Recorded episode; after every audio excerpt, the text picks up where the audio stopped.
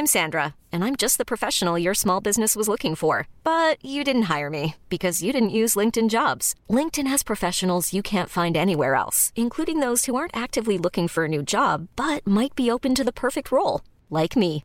In a given month, over 70% of LinkedIn users don't visit other leading job sites. So if you're not looking on LinkedIn, you'll miss out on great candidates like Sandra. Start hiring professionals like a professional. Post your free job on linkedin.com/achieve today.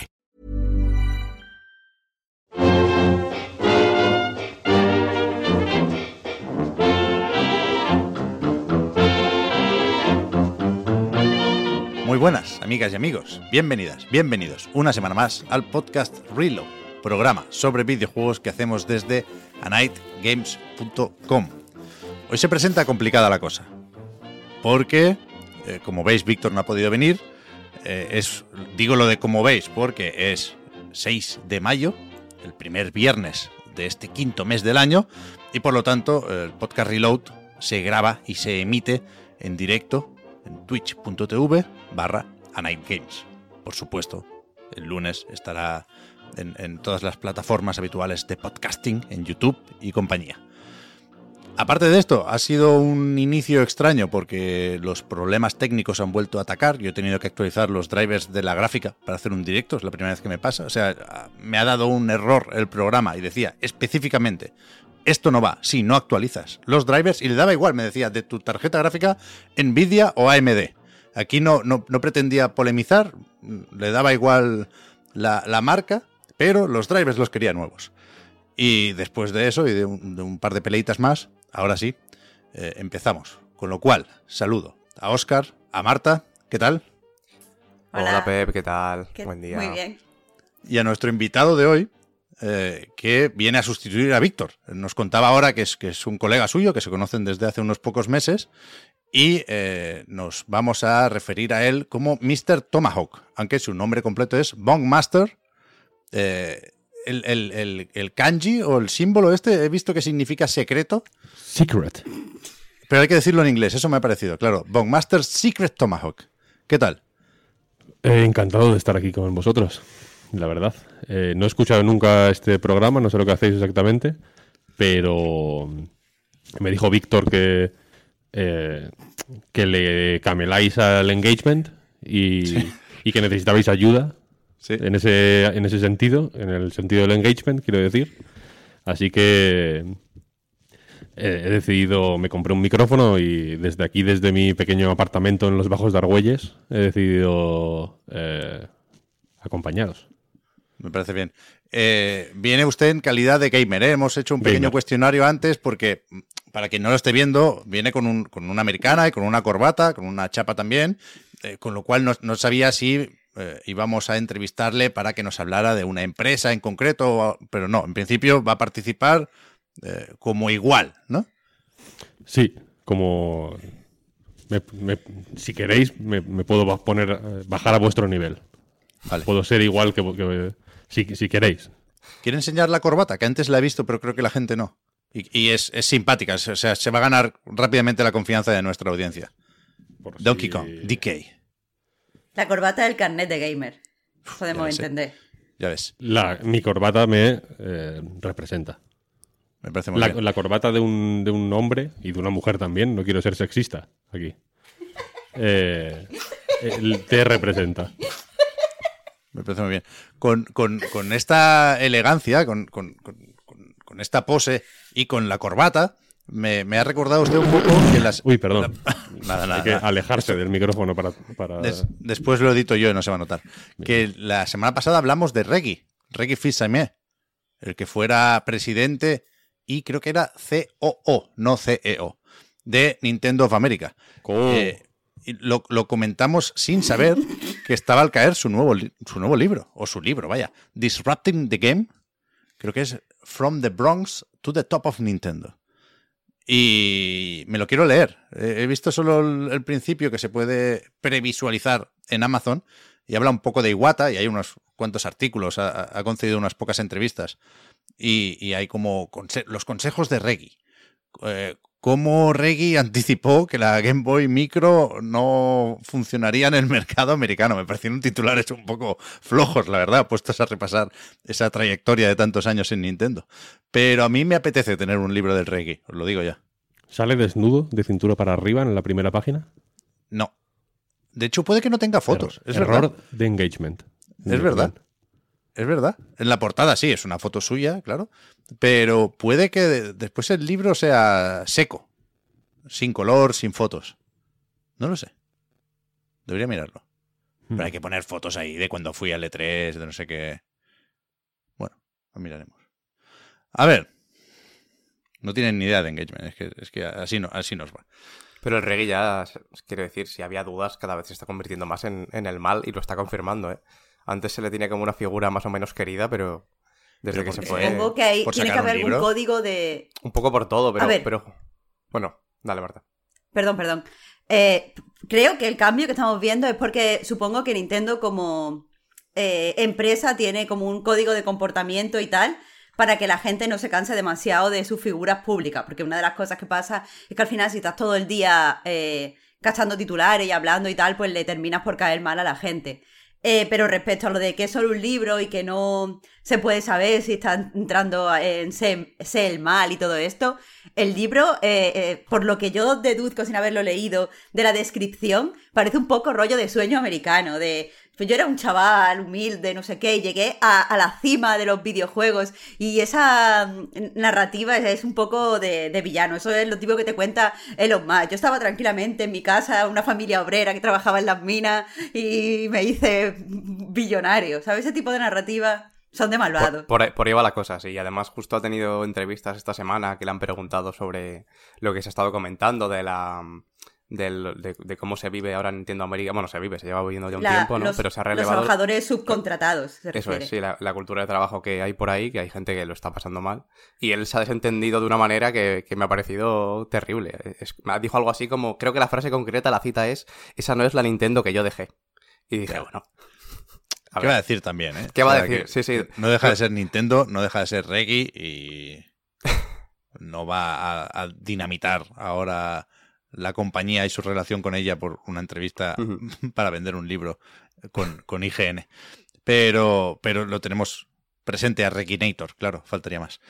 Eh, decía, la actualidad de esta semana me parece un poco de las raras porque la noticia gorda saltó el lunes. Entonces queda un poco lejos, pero a mí me parece que sigue siendo una noticia gorda y que de este podcast hay que empezar comentando que Embracer Group compró o ha llegado a un acuerdo con Square Enix para comprar, porque aquí hay que ver qué dicen los organismos reguladores, parece que no está cerrada la cosa, pero si no pasa nada raro, la intención es que Embracer Group, ya digo, compre. Eidos Montreal, Crystal Dynamics y Square Enix Montreal, que a partir de aquí seguramente se me van a olvidar, hablaremos sobre todo de, de Deus Ex y Tomb Raider, pero que son los que hacían juegos para móviles, sobre todo, ¿no? Hitman Go y compañía. Lara Croft Go, creo. No se llamaba Tomb Raider Go, era Lara Croft Go. Pero que los han comprado, ya es noticia, eh, pero lo que más se ha comentado y lo que más creo que podemos comentar aquí también es lo del precio. 300 millones de dólares viniendo de una serie de compras totalmente a otro nivel, y, y- y ni siquiera te hablo de los 69 mil millones famosos de Activision Blizzard, ni siquiera de los 3.600 millones que pagó PlayStation por Bungie, y que ahora por lo visto se está mirando la Federal Trade Commission también, que no, no, parece que pueda echar para atrás el trato, pero, pero sí, sí ha pedido información. Bueno, no sé. Tenemos que sacarnos un, un máster en, en estos temas porque es que últimamente no se puede hablar de, de otra cosa aquí. Pero, pero eso, que se llevan a los estudios con sus franquicias. Insisto, el próximo Tomb Raider, que ya sabemos que está en desarrollo, lo publicará Embracer Group. Y eh, parece que hay intención de hacer algo con Deus Ex. Dicen que Eidos Montreal está con varios proyectos, nuevas entregas de franquicias muy queridas y conocidas, también nuevas IPs. Pero, ¿qué pasa con esto? Yo tengo va- varias ideas de, esta compra, pero lo, lo- lo primero que quiero saber es qué os pareció a, a vosotros cuando el, el lunes nos despertamos con, con esta noticia. ¿Es importante? Sí, ¿no? Joder, hablamos de Tomb Raider en definitiva. A mí lo que más Eh, me y- sorprendió fue el precio, sobre todo, claro. Sí, sí, a mí me parece lo, lo más bestia, sobre todo porque también entiendo que cuenta a los trabajadores. Ese precio Claro. está todo incluido. Creo que eran 10.000 trabajadores. Entre eso y las No. IPs. No, 1100, creo yo. Mil- mil. Ah, vale, 10.000 1.100. es el- lo Vale, que vale. tiene ahora en total Embracer Group. Bueno, ¿Pues aún, aún tú? así. Sí, vale, se me ha ido la cifra, pero vaya, la- los 1.100 yo creo que ya lo, lo, mucho, lo 1100. justifican. Sí, sí, Sí, sí. sigue siendo una barbaridad, vaya. Claro, Y- es que son los trabajadores y las oficinas. Claro, eso Claro. es, las Quiero propias decir, oficinas, eh, lo los es sitios la... físicos con todo el material. Es que cuando estamos hablando de que la salida es muy barato, tenemos que también tener en cuenta que en el propio comunicado dicen que solo las dos IPs más importantes, Deus Ex y Tomb Raider, ya están valoradas en 100 millones. Claro. Eh, y también tenemos que tener en cuenta que eh, lo veíamos, por ejemplo, la es algo que se iba diciendo mucho tiempo, pero por si alguien quiere más fuente, lo han dicho en la propia presentación del libro blanco, que uno de los problemas que están enfrentando ahora mismo los estudios, no solo en España, sino en todo el mundo, es encontrar trabajadores cualificados, no solo que, que tengan experiencia en el mundo del videojuego, sino también que ya formen equipos y que tengan ya un, pues un, un hábito de trabajo y un sistema de producción. Ellos han comprado todo eso, o sea, han comprado los trabajadores, han comprado los estudios físicos con los materiales, pero esos trabajadores están ya acostumbrados a trabajar entre ellos y tienen sus propios clústeres y sus propios equipos. Es que es baratísimo a muchos niveles, ¿eh? Le iba a comentar también, me parece que la ve sobre todo eso, que ya, que ya forman equipo, ya saben cómo trabajar entre ellos, y eso es algo que solo te garantiza la experiencia. Y Claro. es una cosa difícil de, de comprar, o si lo pagas, pues entiendo que hay que pagarlo caro. y, y justamente no, no ha sido el caso, más allá de, por supuesto, las IPs, que son muy gordas en realidad. ¿Y Square Enix en qué posición se queda después de esto? Bueno, ha dicho Matsuda Debilitada. que. O sea, esta broma hay que hacerla, aunque yo creo que se va a quedar en anécdota, ¿eh? De- el comunicado de Square Enix decía que les viene muy bien este dinero para invertir en, en nuevas fuentes de ingresos o en nuevos negocios como la blockchain, la nube y la inteligencia artificial. Que yo creo que también, o sea, creo que es evidente que lo más interesante para Square Enix, si pensamos en términos eh, deportivos o futboleros incluso, es bajar la masa salarial. O sea, le costaba un dinero a Square Enix mantener esto y, aunque creo que no tenían pérdidas con estos estudios, es verdad que tenían muy pocos beneficios. Y que, por supuesto, Marvel's Avengers no salió como se esperaba. eh, los Guardianes de la Galaxia seguramente sí salió como se esperaba, pero en parte por culpa de Marvel's Avengers no vendió especialmente bien. Y, y yo creo que claramente Tomb Raider iba para abajo, a no ser que eh, entraran nuevas ideas, que creo que es lo que va a tocar con el siguiente juego, ¿eh? Y Deus Ex, pues no sabían. Es que no sabían qué hacer con ellos. Había mal rollo desde hace mucho tiempo, vaya. No. No había feeling. No, no solo con esta gente, sino también con Nio Interactive, que se desprendieron de ellos y les dio totalmente igual Hitman y 8 que 80. Y, y, había muchas señales. Más allá de que Marvel's Avengers salió rana de una forma que no nos podemos ni imaginar. Se hablaba de la pasta que había palmado aquí Square Enix, que seguramente era mucho. No solo eso, sino que seguramente se, cierra la puerta a posibles futuros tratos con, con, con Disney, no, porque ahí sigue Kingdom Hearts, ¿no? Pero sí con Marvel.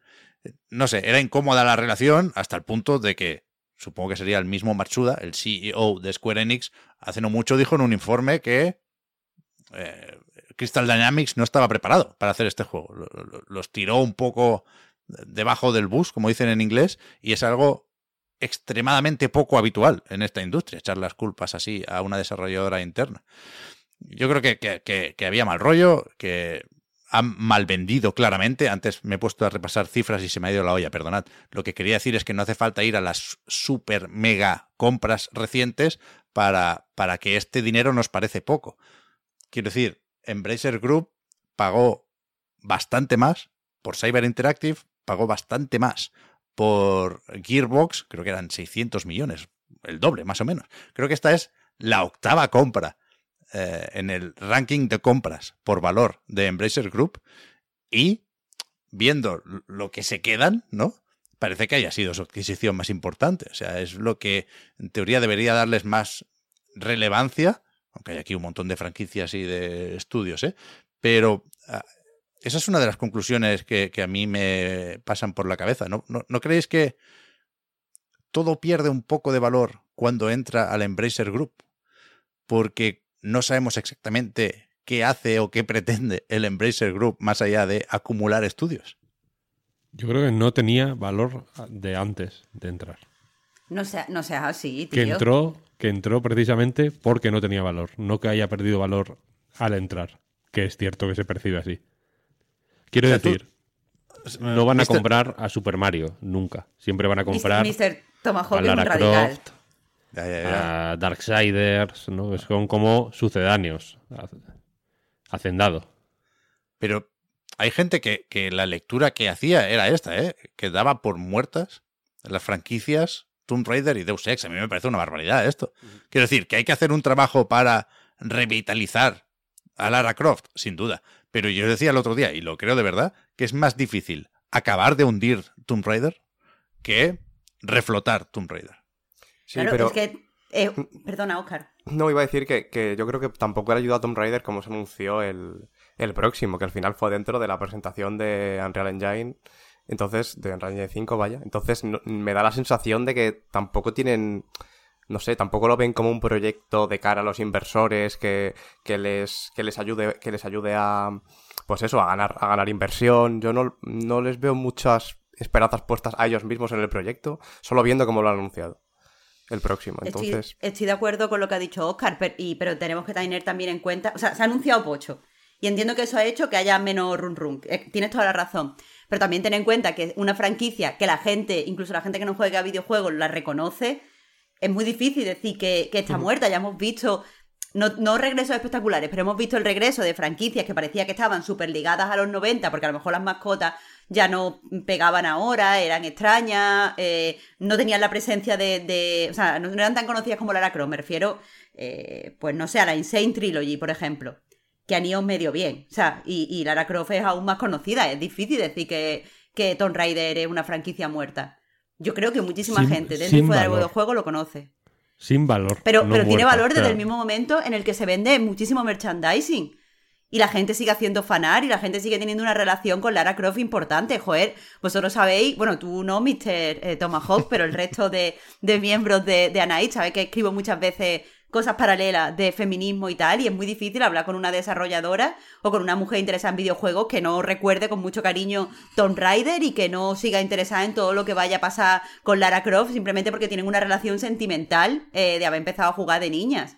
Yo no creo que no tenga valor. Yo es que creo que 300 kilos los recuperas con un Tomb Raider. Con el próximo. Estoy de acuerdo, Es que- estoy de es que- acuerdo. entendedme, ¿eh?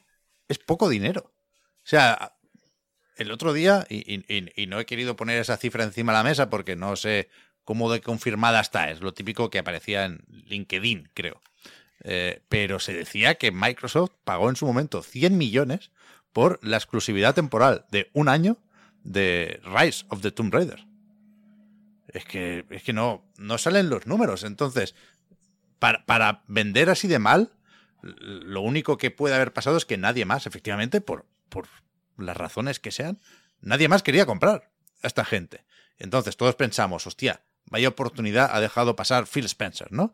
Pero todos al mismo tiempo llegamos a la conclusión rápido de, seguramente, si tienes a la FTC, esa Federal Trade Commission, eh, valorando si te aprueba o no la compra de Activision Blizzard, eh, porque no sabemos cómo de cerca quedaría el monopolio, igual no es muy buena idea aprovechar y comprar media Square Enix mientras tanto, ¿no? Entonces ahí descartado, no, no, no quieren llamar la atención.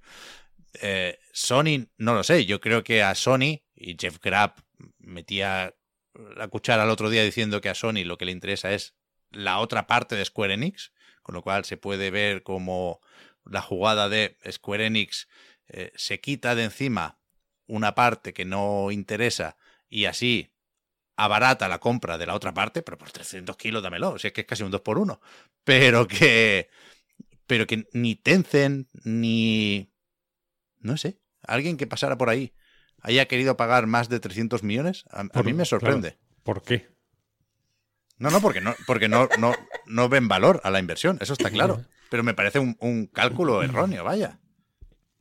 Y sobre los objetivos de Square Enix aquí, quiero decir, lo, lo del comunicado cuánta importancia le dais. Porque desde luego lo de la blockchain, sobre todo después de los datos que han salido hace poco, de que los NFTs han, reducido, creo que sobre el pico del año pasado, un 90% menos el, el valor. 92, tío. 92%. Y sobre todo también lo hemos visto hace poco con la hostia que se pegó eh, Ubisoft con el Ghost Recon, que, que, una barbaridad lo de, lo de las ventas. Creo que en tres meses eh, los ingresos, ni siquiera beneficios, eran de mil dólares. Es verdad que eran datos de una plataforma en concreto, pero nos podemos hacer una idea que, tampoco puede ir a ningún lado. Y yo no sé si es que de verdad se lo creen todavía, em, es simplemente algo que sigue, sigue viniendo bien de cara a los inversores o, o. Entiendo que tiene que ir por ahí, vaya. Sí, eso es lo primero. Yo creo que, que, van a ser un poco menos pesados todos a partir de ahora con lo de la blockchain y los NFTs, pero Matsuda no puede pasar de 100 a 0, ¿sabes? Hace dos días eh, apostaba totalmente por esto, ahora no puede decir, hostia, que al final no. Yo creo que van a ir relajando y sobre todo no cantemos victoria porque aunque yo creo que sí van a descender las inversiones en, en esto del metaverso y compañía, porque se está viendo que o no va a colar o desde luego será mucho más difícil de lo que algunos esperaban, no solo por ese artículo del Wall Street Journal, creo que era, que decía lo de la caída del 92%, sino porque hace poco hablábamos también de eh, hasta qué punto está palmando pasta Facebook con esto. Los de mm. Reality Labs, pero una barbaridad. O mm. sea, miles de millones a la basura. Y todavía no tienen el metaverso que ellos esperan, ¿no? Entonces yo creo que, que esto va a aflojar, pero más pronto que tarde veremos los frutos de la primera ronda de inversiones, digamos, que, eso no se va a ir a ningún lado. Entonces, si eso sí que cuela, si hay algo de ahí que sí atrae a mucho público, pues entonces va a haber la segunda ola. Yo lo siento si alguien lo ve como una frivolidad, pero en mi cabeza ahora mismo las gráficas de NFTs funcionan como las del coronavirus, van por olas. Entonces, yo espero que no lleguemos a seis, o siete. Yo espero que con una o dos podamos olvidarnos, pero que no cantemos victoria con esto todavía. También tenemos que tener en cuenta que las reuniones con, o sea, mm, todo, cualquier CEO, cualquier representante de una empresa, al final habla por la junta directiva y por todos los inversores, no habla a título personal y eso significa que no se puede reaccionar tan rápidamente a los cambios porque cualquier cosa que se comunique como empresa tiene que ser aprobado por los inversores. Es que se aprende mucho viendo Succession. Entonces, quiero decir, tienes que decir si la estrategia, la última estrategia acordada en una reunión de inversores y en la junta directiva fue nosotros vamos a, ir a tope con los NFT, tú tienes que decir eso aunque ya los NFT se lo hayan pegado hasta la próxima eh, junta directiva. No sé si me he explicado correctamente. Claro, claro, claro.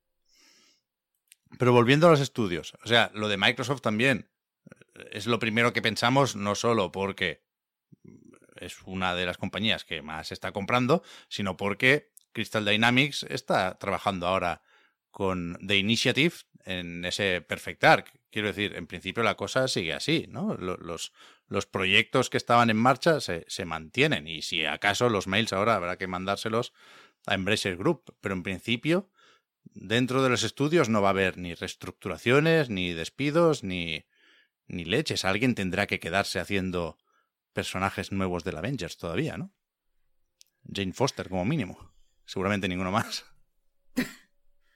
Pero no, o sea, a falta de ver cómo es la cosa, ¿eh? Pero en, un escenario más o menos realista, ¿no os compraríais el nuevo Tomb Raider o el nuevo Deus Ex? Yo sí, ¿eh? el nuevo Deus Ex a tope. Sobre todo el nuevo Deus Ex, exactamente. A tope. Y mira que el último, el último fue Mankind Divided, ¿no? Hmm. Pues no me acabo de convencer precisamente, pero, pero bueno, precisamente han tenido tiempo para, para repensarlo. ¿Se podría hacer un Deus Ex bueno a día de hoy? ¿Creéis vosotros? Por, supuesto. o no vale nada Deus Ex precisamente porque hacer un Deus Ex bueno suena inviable. Por eso, por eso Arkane está haciendo shooter looters. Pero porque piensas que es inviable si al final Deus Ex con un par de buenas ideas mm, se refresca que no vea. O sea, no entiendo eh, esa postura de inviabilidad. ¿Cyberpunk ha ayudado aquí o ha hecho daño? Quiero decir, ¿ha puesto de moda el Cyberpunk o hace que se mire con desconfianza cualquier cosa que se parezca a, Cyberpunk, que los Deus Ex se parecen bastante? Yo creo que Cyberpunk lo que ha demostrado es que ese acercamiento al Cyberpunk, que se basa en cómo se tomaba el género en los 80, está desfasado. Pero es que eh, a cualquiera que le guste el género y haya estado leyendo novelas alrededor de lo que se está haciendo ahora en Cyberpunk, eh, pues sabe que eh, hay otras formas de acercarse a este tipo de, de ideas y de presentar este tipo de, de cuestiones. Yo creo que si De- Deus Ex se acerca al Cyberpunk actual, tiene muchísimo que decir, porque evidentemente eh, la digitaliza la sociedad es más, o sea, se comunica más de forma digital que nunca, la globalización es eh, más patente que nunca, el, el hecho de que nos espíen las grandes corporaciones ya es una realidad y hay mucho que decir al respecto. Es que, ya te digo, con, con acercarse a- al modelo actual, el problema que yo creo es que CD Projekt Red se estaba acercando a una idea que ya estaba un poco desfasada a la gente, con- o sea, al respecto a la gente que le gusta la ciencia ficción. Pero mm, el género no está pero, muerto. Pero el- yo creo que el hype que había antes de que saliera demuestra que, que al mismo tiempo también hay una predisposición del público por acercarse a, pues eso, a un acercamiento, valga la redundancia, de- al Cyberpunk de esa forma. Lo que pasa es que no salió como, como parecía que tenía que haber salido a nivel Claro. ya no solo de lo técnico, sino de todas las posibilidades que parecía que íbamos a tener. Y a lo mejor Pero ahí yo- sí que puede hacerlo mejor un nuevo Deus Ex. Pero yo creo que la gente estaba a tope un poco porque, o sea, y me baso un poco en mi experiencia personal, pero yo lo... Claro, CD Projekt, eh, todo lo relacionado que bien lo hicieron con The Witcher, Mm. se veía de putísima madre, que eso evidentemente nos llama la atención. Joder, cuando salieron las demos en L3, yo entiendo que la gente se hypeara, pero que yo he estado diciendo mucho tiempo aquí en el podcast y como yo, mucha gente, no soy la única persona, que este acercamiento al Cyberpunk se veía flojo y se veía eh, desfasado. O sea, que quiero decir que no es que yo cambiara mi opinión cuando saliera el juego, que es que yo lo Pero- estaba diciendo dos semanas antes. Pero yo estoy, o sea, estando de acuerdo con eso, yo creo que fue y está siendo todavía una parte muy pequeña de la conversación alrededor de Cyberpunk. Yo creo que, que lo que tiene que hacer Deus Ex es eh, recordar, ni siquiera hay que cambiar nada, ¿eh? Recordar que Human Revolution y Mankind Divided son Cyberpunk 2077 sin fliparse, sin que se te Mm, mm. desborde el proyecto. O sea, una cosa más contenida de, bueno, una ciudad no, pero, pero unas pocas calles sí, y, y prestando atención al diseño de niveles, que en mi opinión es lo que, lo que no hacía muy bien Cyberpunk. Pero, pero yo, o sea, yo creo que el, lo importante es Tomb Raider, lo que puede dar dinero es Tomb Raider. Pero con Deus Ex se puede montar alrededor de este juego una narrativa de el copón, de esto es lo que quieren los jugadores, eh, nosotros sí vamos a escucharos, nosotros no somos Square Enix, eh, Eidos Montreal se reivindica con cada juego que saca, pum, pum, pum. Es que es fácil, es que recuperan ese dinero en cero coma. A mí me sorprende muchísimo, muchísimo, muchísimo. Yo creo que suena más fácil de lo que es en la práctica. Quiero decir, si, e- si fuera tan fácil, porque por, lo, por como lo está usted diciendo, señor Sánchez, Me puede tutear, eh, por favor, que, si- que si no me siento muy raro. Vale, tronco. Por como, por como lo estás diciendo, estás diciendo, eh, parece que lo, puede, que lo podía hacer un niño, y sin embargo Square Enix se ha dado cabezazos contra la pared durante años y años y años y años intentando hacer medianamente bien cualquiera de estas cosas. Y lo único que ha sido que ha pasado ha sido que se, se han hecho bola, eh, se han dado hostias, Pero bueno, han caído en, en la irrelevancia por Tomb Raider jugar a un juego que no es el suyo y Deus Ex, por decir solo dos de las, de las marcas que han comprado, por jugar otro juego que no era el suyo. Y si no hacen lo que. para lo que Dios los trajo a este mundo, eh, igual es por algo, quiero decir. Igual es porque un Deus Ex eh, Mankind Divided no interesa tanto como creemos. Y porque hacerlo es más caro de lo que. O sea, un, eh, Deus Ex Mankind Divided es siempre de base, y por eso yo creo que es una propuesta sin tanto valor como parece, un sucedáneo aguado y, y, pocho y siempre con, eh, con la lupa puesta encima mm, por parte de la gente que jugó al primer Deus Ex o que ya no hace falta ni que lo jugaran, mira, me la suda. Mucha gente no lo ha jugado. Que considera que el primer Deus Ex es una obra maestra, aunque lo conozca solo de oídas. Eso me, es indiferente, pero la cosa es que tiene una referencia al, al lado siempre. Al lado no, dentro, en el puto título, en realidad, ¿no? Se llama Deus Ex al final. Que le recuerda lo que no es. Siempre. Tomb Raider lo mismo.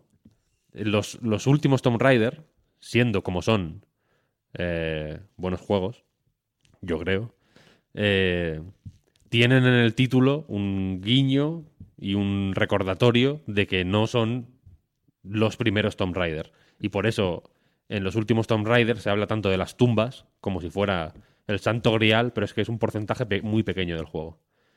Que están son pequeños momentos de Tomb Raider rodeados de paja. Que puede ser mejor o peor, pero no es Tomb Raider. Entonces por eso yo creo que ahora mismo mm, alzar Tomb Raider es complicado. porque Hay que hacer menos que el anterior. Y eso, eso, no, y eso no está. Eso no es una, un proceso tan intuitivo como parece. Es como, vale, fenomenal. Quitamos, el- quitamos el mundo abierto, hacemos ocho pantallas, mm, que sean pantallas de un Tomb Raider eh, de manual y pa'lante. Pero es que eso es menos que el anterior. Y tirar. Y eso es como cuando cobras eh, de menos y luego intentas subir el precio, no se puede. Como experto en engagement, os lo digo. Yo por eso- Entonces, ahora estarían vendiendo menos juego por el mismo precio. Y eso no se puede. Y eso. No se, no, mm, no- no se puede hacer. Y eh, eh, probablemente quisieran hacerlo, quiero decir. Pues probablemente les- es lo que les gustaría. Pero ahora lo pueden hacer menos que nunca. Porque ya no son un estudio. Ahora son parte de un conglomerado. En cuanto ese conglomerado note que hay una pieza medio podrida, cuando note humedades, un inicio de termita por algún lado, ¡clac! Cortarán. Y, cortarán lo que quieran, porque ahora mismo eh, son mm, eso, marcas, marcas que, que- que tienen que funcionar. Y, y- y no van a funcionar, insisto, haciendo menos que lo de antes o, eh, mm, digamos, volviendo a fórmulas de, de- de juego que, est- que están pasadas, creo yo. Eso es verdad. Pero- eso, es, eso Sí. es cierto. Pero yo por eso, Mr. Tomahawk, lo que has dicho de... eh, lo, venía ya rumiando todo este rato sobre el Deus Ex, pero precisamente con lo que has dicho sobre mm, Tomb Raider, creo que precisamente lo que les puede venir bien es no anunciar, porque evidentemente, o yo creo que mínimo eh, es la idea hacerlo en algún momento, anunciar un juego nuevo de cada franquicia. Bueno, de, Tomb Raider ya está anunciado, pero anunciarlo como reboots. Yo creo que, que lo que les lo que puede que les venga bien sea desvincularse un poco de la última línea, cuidar su salud en salud, eh, anunciándolo como reboot y intentar experimentar. Y yo creo que precisamente el tema de, de que ahora formen parte de un conglomerado, independientemente de que sea así en particular, es el hecho de que ahora eh, no, no tienen las mismas directrices que podían tener antes. Y creo que les, eso les puede venir bien eh, reiniciar ambas franquicias. Pero ¿qué compra, qué compra tan buena es esa que tienes que pedir perdón por lo que, por lo que ha venido atrás? Para, para seguir adelante. Bueno. No, no, no, no, no. Esto no tiene nada que ver con lo que hemos. Con lo que. mm, que lo- o sea, lo que han comprado. Yo eh, me gustaría recordarlo si no les importa, señores. Y señora, señorita. No sé, no sé si señora o señorita. Señora. señora. eh, lo que han comprado es eh, los, los, lo, que ya eran reboots. No han comprado Tomb Raider, la que salió en la serie de televisión Compañeros. Eh, de- de- Era, era compañero, era médico de familia. O sea, creo que era Compañeros. no, no lo sé, porque yo no veía ninguna serie, yo me iba a dormir, pero Médico de familia no, no entra, ¿no?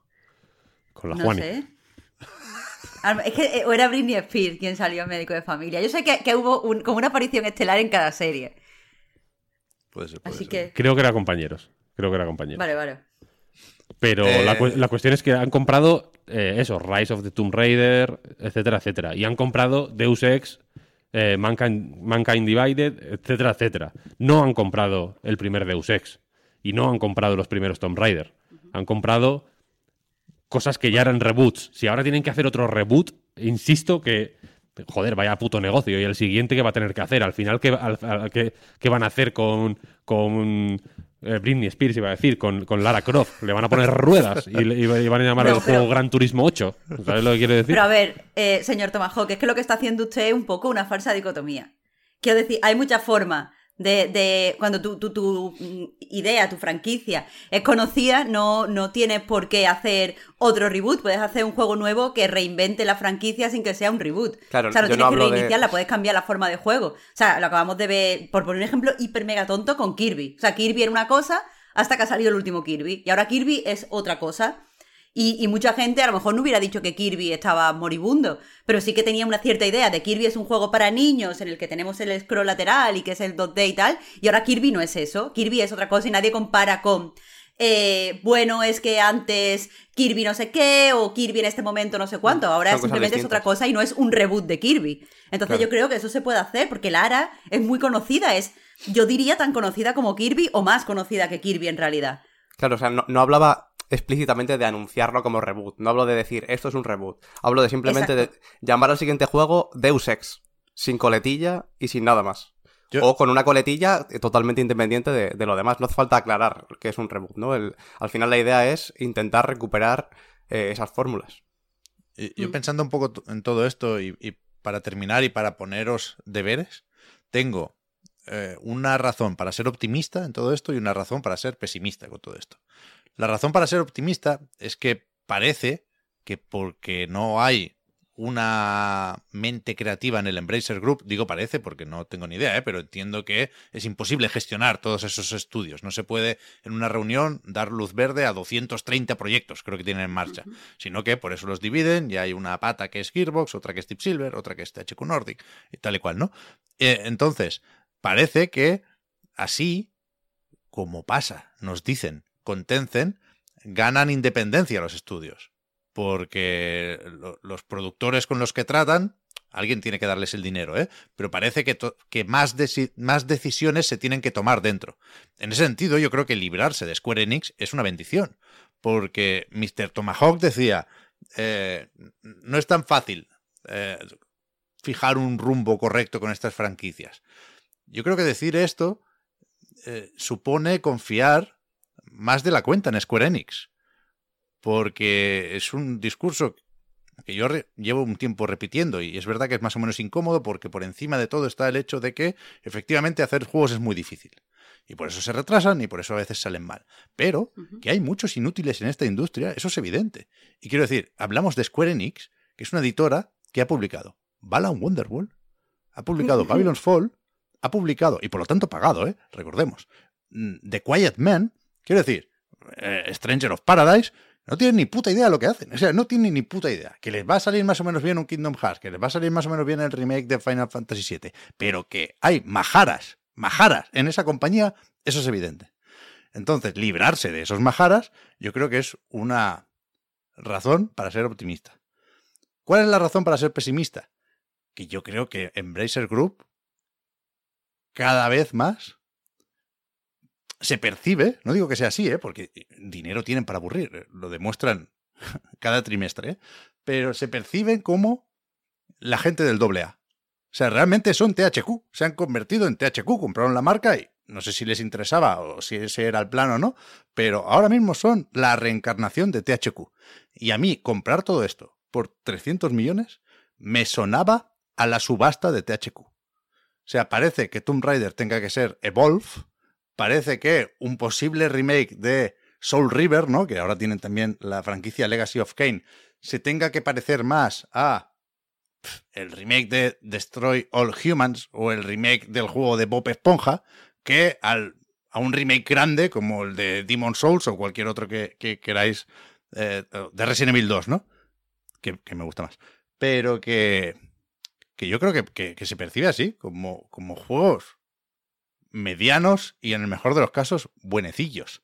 Que puede cambiar la cosa, que a lo mejor están invirtiendo para eso, sin duda. Pero, ya digo, una razón para el optimismo, una razón para el pesimismo. La tercera vía. Igual esta gente ha comprado ahora esto por dos duros, se esperan a que la FTC apruebe o tumbe, yo creo que lo va a aprobar, el acuerdo con Microsoft y en un año se lo vende a Microsoft por el doble. Hombre, o, o- ¿Esta qué? tú de- Yo- decía, eso, eso es muy ciencia ficción, ¿eh? decía usted antes, eh, decías tú, perdón, perdón, eh, señor Sánchez, Sin problema. Lo de. No lo piense más de la cuenta, como le salga. Tú, tuteame tú también. Vale. Eh, lo de Phil Spencer. Felipe, le llamo yo. En los bajos de Argüelles le, conocemos como Felipe. Eh, y la jugada suya es magistral, porque todas, todo este fondo de armario de Embracer Group, cuando Embracer Group vea que, les- que le ha salido mal la jugada porque no va a conseguir los pelotazos que quería, a pesar de tener un juego de Esponja, que debería ser garantía de éxito, pues mm, 300 millones por todo. Se lo, les- es como vender, vender los muebles cuando estás cerrando la tienda. ¿Sabe a, ¿Sabe a lo que me refiero? Sí, sí, sí, claro. La subasta de THQ, es que es, que es, es cíclico todo esto. Pero no, no, no ha vendido nada, ¿no? El Embracer de, de lo que haya comprado. Y mira que podía haber especulado con Coffee Stain, por ejemplo, que tiene ahí el Valheim a tope. Ahora es comprar. Eh, una forma buena de sacarle rentabilidad a estas franquicias, sobre todo una como Deus Ex, por ejemplo, de la que nadie espera nada, honestamente. Nadie está esperando un Deus Ex. Un Tomb Raider, sí. Es cierto Lara Croft es un personaje muy grande. Es eh, eh, icónico. Es un. Es, si no por el valor o por la por el, recibimiento de sus juegos, sí por su por su valor icónico, es un Super Mario de la vida, es una Historia una- del una Super videojuego. Mario, eso es. Deus Ex no lo espera nadie. No, no. La gente que quiere jugar a Deus Ex está jugando al Deus Ex 1 en Steam que cuesta 3 euros. Eh, y una forma buena de sacar rentabilidad a estas franquicias es hacer juegos rápidos y pequeños. Que es justo lo que no se puede hacer ahora. Porque hay que hacer, porque hay que hacer juegos grandes y que. Y que, y que vendan. O sea, que vendan antes de salir, incluso. Que, re- que se reserven. Eso tendría que parecerse más a un caso Gloomwood. No sé si lo conocéis Sí, tendría que parecerse más a ese rollo que a Deathloop. Bueno, hicieron el Thief, ese también, que salió el reboot de Thief, efectivamente, de reboots va la cosa, y ya salió Muy- Rana. Pero que aquí, ese, ese, el caso, no he querido mencionar el caso Thief por no hacer sangre, pero el caso Thief es lo que puede pasar con Sí, Tomb Raider verdad, y con Deus. Ex, que es, es verdad. que es un juego malísimo que retrospectivamente echa a perder toda la serie Thief. Ahora ya, ahora la serie Thief, que era como una eh, uno de los grandes eh, diamantes de la historia del videojuego, juegos mm, más o menos de nicho, pero muy reconocidos, muy sólidos, muy eh, influyentes, etcétera, etcétera, ahora tienen una verruga que se llama Thief 2016, 2014 incluso. Sí, antes igual, sí. 2014 creo que es. Que es un juego malísimo. Que no tiene ningún, absolutamente ningún, no tiene razón de ser, más allá de explotar una franquicia. Esa es la cuestión. Más allá de, de explotar una marca comercial. Eh, cuando se hace un juego para explotar una marca comercial, suelen salir monstruos. El sueño de la explotación de marcas comerciales produce monstruos. Entonces, y el Embracer Group, pues a ver, entiendo que pueden tener una gran afición a los videojuegos y que pueden ser como una especie de Elon Musk que compren por fanatismo. Pero en realidad lo que están haciendo es comprar marcas comerciales que estiman que tienen un valor suficiente como para recuperar una inversión. Eso es algo, es algo frío y, y que y que entiendo que bueno que Lara Croft signifique algo para mucha gente, igual que Deus Ex significa algo para, yo qué sé, para Arkane, entiendo, por ejemplo, ¿no? Para la gente que trabaja en Arkane ahora o para la gente que hace juegos independientes, simuladores inmersivos que consideran Deus Ex como la- una- la- su Biblia, digamos, ¿no? pero, a, pero a efectos prácticos yo entiendo que, es, que esas consideraciones no entran en el Excel que están utilizando para calcular este tipo de compras. ¿Sabes? Entonces, el juego que va a salir de todo este asunto, pues ya se va, se va a encontrar de base con ese problema.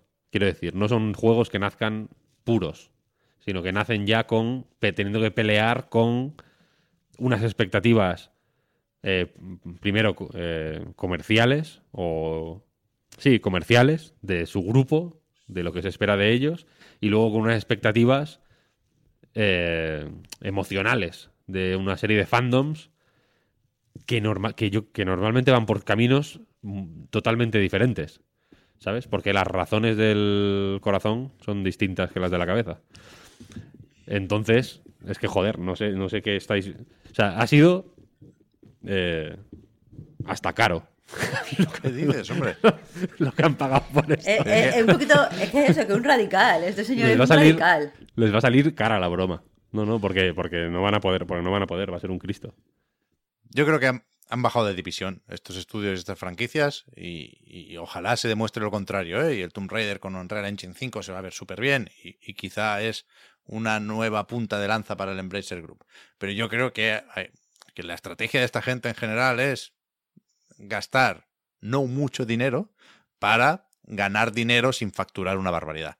Entonces, aquí con un Deus Ex, le pegas un telefonazo al Warren Spector, que no sé ni lo que está haciendo, está haciendo algo del System Shock nuevo, ¿no? En principio, que- porque no se sabe si sí, si no, si lo va a hacer No, lo dejó, lo dejó. Se piró, ¿no? Pues Warren Spector, lo, lo fichas y dices, va a, va a dirigir el nuevo Deus Ex.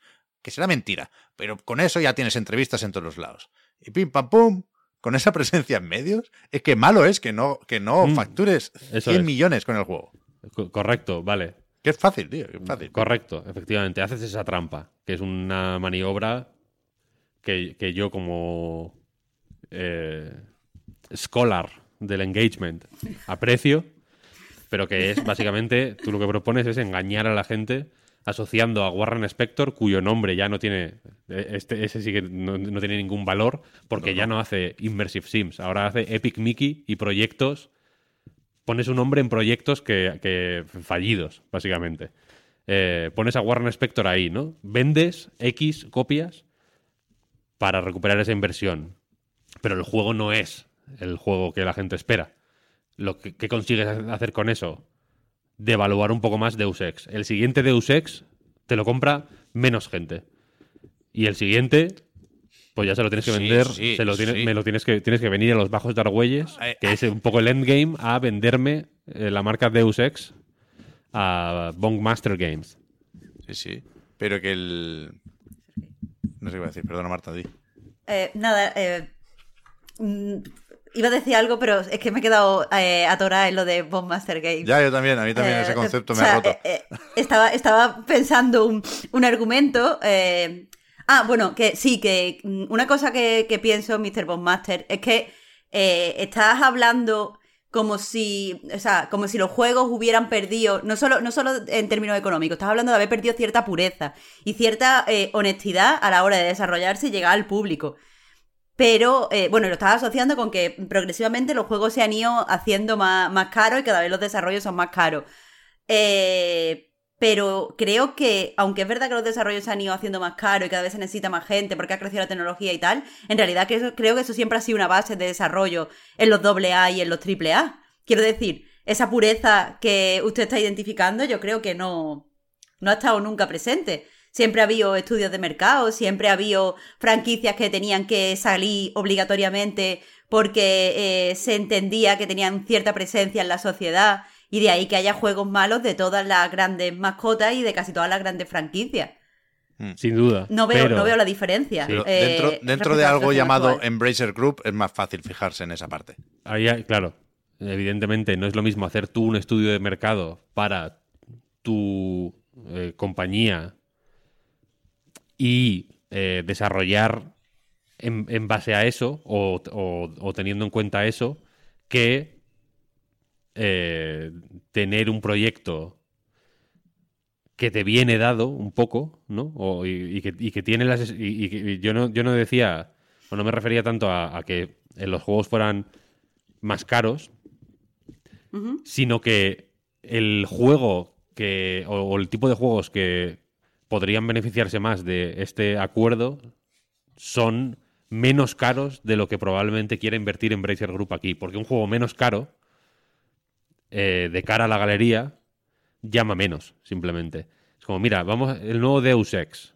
o el nuevo Tomb Raider es un juego doble A que se va a realizar con un equipo de 25 personas, eh, que va a tener un tiempo de desarrollo de entre un año y medio y dos, y que va a intentar recuperar el espíritu de los primeros. Tomb Raider, por ejemplo. Ese proyecto, habrá gente a la, a la que le suene bien, probablemente los fans de toda la vida, que dirán, hostia, va a intentar recuperar el espíritu del primero, qué guay, ¿no?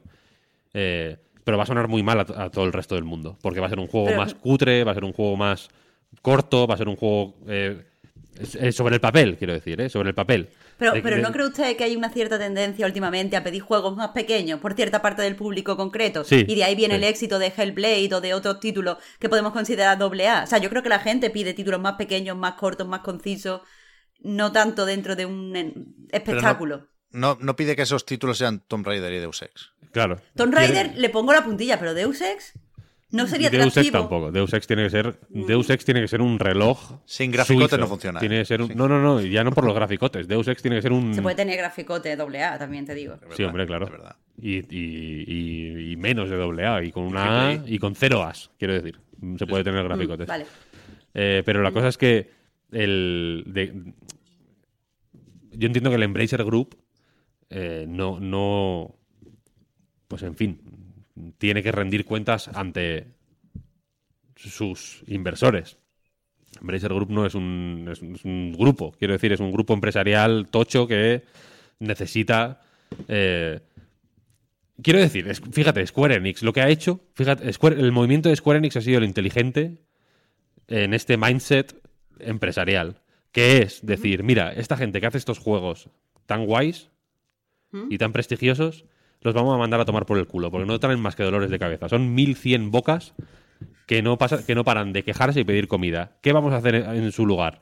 Eh, los sueldos de 1100 personas las vamos a transformar, las vamos a reinvertir en humo, en forma de eh, NFTs, probablemente terrenos virtuales en el juego de Peter Molyneux, en inteligencia artificial, o sea, sé, eh, procesos aparentemente complejos que son realizados por mano de obra pseudo esclava en países del tercer mundo, como por ejemplo identificar que esta puta palabra que pones aquí es, pone eh, fish y no fush, eh, y que era lo otro, y la nube, que No es nada. que, no, que puede ser lo que tú quieras también, en realidad.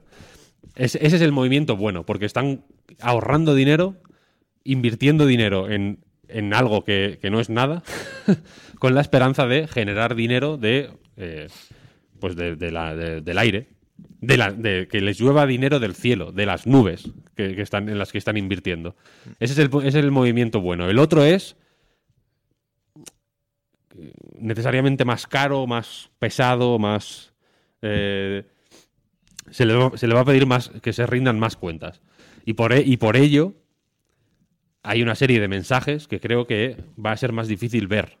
No digo que no puedan verse. Igual de pronto el Embracer Group es la hostia y es una eh, cosa maravillosa y efectivamente, ojalá, insisto, me alegraría sinceramente, ojalá apuesten por eso, hacer, pro- hacer proyectos más realistas en scope, en personal, en presupuesto, en todo, que estén diseñados para dar grandes retornos sin comprometer ni la calidad del juego, ni su naturaleza, ni la, el bienestar de la gente que los hace. Ojalá.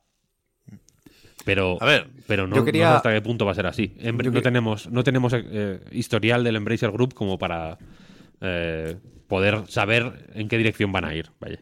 Mm, Estoy de acuerdo con eso. Quería decir una cosa en cualquier caso sobre lo que has dicho, Marta. No sé si lo decías como una concesión, simplemente, ¿no? Como parte de, de lo, que, de lo que comentabas sobre el tema de eh, volver a los orígenes con Tomb Raider y Deus Ex, ¿no? Que decías como Deus Ex te lo... O sea, eh, Tomb Raider te lo compro, pero Deus Ex a lo mejor sí. Yo creo que precisamente incluso con Tomb Raider puede tener, puede tener sentido, porque eh, lo que la gente piensa eh, cuando, cuando se menciona Tomb Raider, puede que también sea Shadow of the Tomb Raider, ¿no? O toda esta, no sé si es trilogía o, o bueno, la última ola después de los reboots, ¿no? Trilogía, trilogía. Trilogía. Eh, yo creo que precisamente es, es conocido también el contexto de Tomb Raider. Y decir que vuelves a los orígenes con Tomb Raider aclarando directamente o no que es un proyecto más pequeño, no creo que te lo vaya a echar para atrás precisamente, porque la gente sabe la entidad que tiene Tomb Raider y que, y que esto no viene de ahora. O sea que yo creo que, que también puede tener, puede tener sentido. A ver, varias cosas. Me he cansado, me he cansado mucho con esto. Debo reconocer, porque es verdad que por eso avisaba que, que, me cuesta ver a estos estudios y a estas franquicias eh, con la misma importancia que las veíamos hace una semana o un mes. Pero, pero eh, iba a decir ahora que ha habido una raid de Chiclana, gracias, que también se han suscrito, doble gracias, y que aprovechaba para, para fijarme en que eh, les debe conocer Mr. Tomahawk, porque la, la chapita, no sé si se ve bien con el reflejo, pero es de, de ese canal de Twitch. Eh, Desde ese canal de Twitch, como si no tuviera nada que Se ver. les entiende también, ¿no? Ese canal. Tuve la suerte de conocer a eh, Javier Moya Sí, en, en este cursillo mismo de engagement sí. que hicimos en un hotel. No voy a decir el nombre del hotel, porque lo cierto es que el cuarto de baño estaba muy sucio. No quiero. Era un hotel de una estrella, por lo demás. Tampoco hay que pedirle peras al olmo, pero No, no ha bajado una estrella desde que empezamos el programa. Antes eran dos estrellas. Sí, yo creo que eran dos. ¿eh? Yo- Era yo- de- aquí están bajando. O sea, la historia mejor no se, no se Justo sostiene. habrá mirado en Google y habrá bajado. eh, es que creo que les han bajado de categoría por este problema con los baños.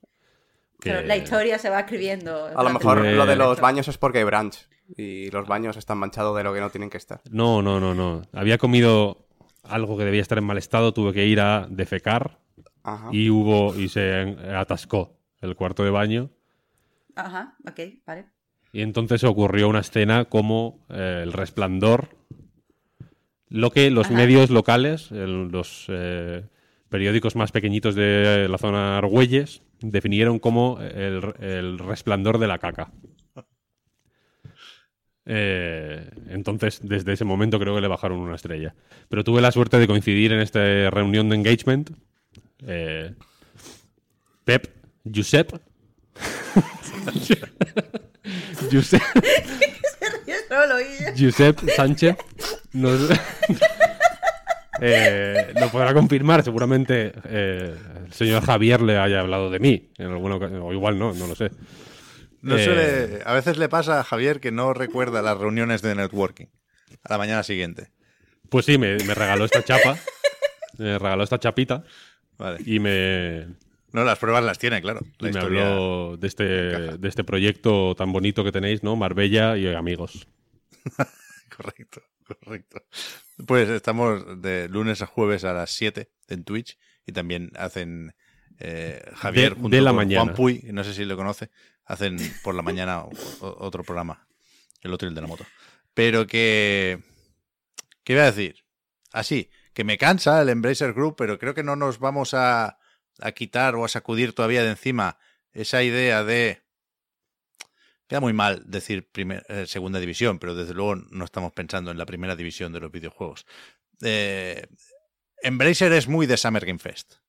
Parece el, evento de Jeff Keighley hecho a medida para juegos como Saint Row, que se anunció el, año pasado. ¿eh? No, no me invento nada. Yo creo que eh, lo primero que vamos a ver este año, el 9 de junio, a las 8 de la tarde o de la noche, hora española, esa es la noticia, se ha puesto ya fecha a la presentación o al evento grande del Summer Game Fest.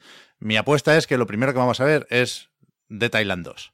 Uno de esos de Deep Silver que lleva mucho tiempo dando vueltas y que veremos.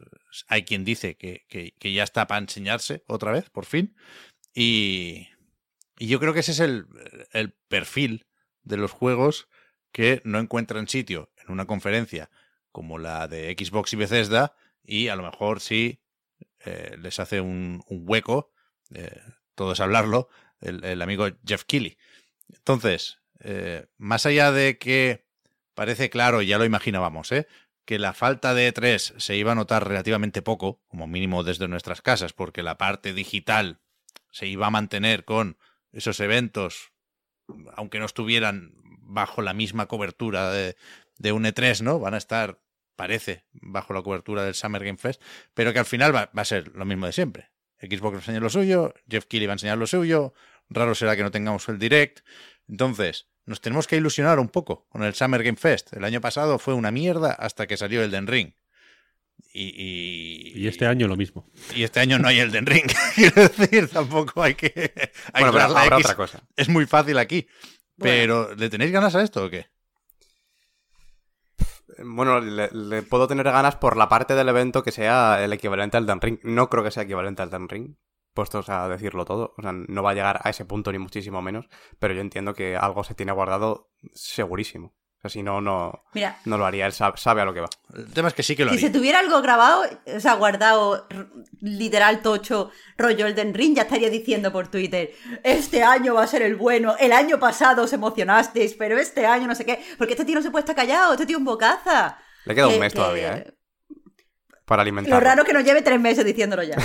El, el problema es ese, que, Preparaos. que él lo va a hacer sí o sí. Tenga un equivalente al Den Ring o no, porque todos los demás le pagan la, la- Claro. la- la producción de- del evento, claro. Y, y yo no me imagino qué puede hacer para hacerse otra foto con la mandíbula desencajada, ¿no? Que todavía la tiene el flipado de, de foto de perfil. Eh, la, la gente pide Silksong, claro, que yo creo que sería un golpe de efecto comparable en Twitter, no en todo lo demás. Pero es que seguramente sí es lo más inteligente ir a Silksong si, si no puedes convencer a, yo qué sé, Sony para que te deje Ragnarok, a ver qué, qué pasa con un State of Play por esas fechas, a Microsoft para que te preste Starfield y te en- enseñes un poquitín y digas, pues el domingo, el día 12, pues el resto, ¿no? Pero, eh, yo no tengo muchas ganas, me gustaría ver el Sonic, que, que parece Sonic Frontier, que parece que puede estar ahí porque salía en el picadito del tráiler para anunciar que esto se va a poder ver en eh, cines IMAX en Estados Unidos y en Canadá, pero a mí no me sale lo de venirme arriba con, con el. Jeff. Quiero decir, no, la, la mierda de siempre, ¿eh? Por supuesto, somos junkies de esto, o yo, o no, no os quiero meter en, en- en el No, a mí- mismo saco. yo no me siento identificada Por eso, por eso, yo, yo soy un junkie de esto, yo ni me planteo no verlo, pero es que va a ser, va a ser malo, va a ser malo. Que va... Después se podrá matizar, porque algún juego bueno saldrá, pero van a ser dos horas de publicidad y de juegos que no nos interesan y que han estado ahí porque le han pagado un dinero al chef y a saber con qué coreanos tienen el trato para poner un vídeo de 10 minutos en mitad de la gala. Va a ser lo de siempre. Y por eso eh, no va a ser lo mismo que el E3, aunque lo parezca, ¿eh?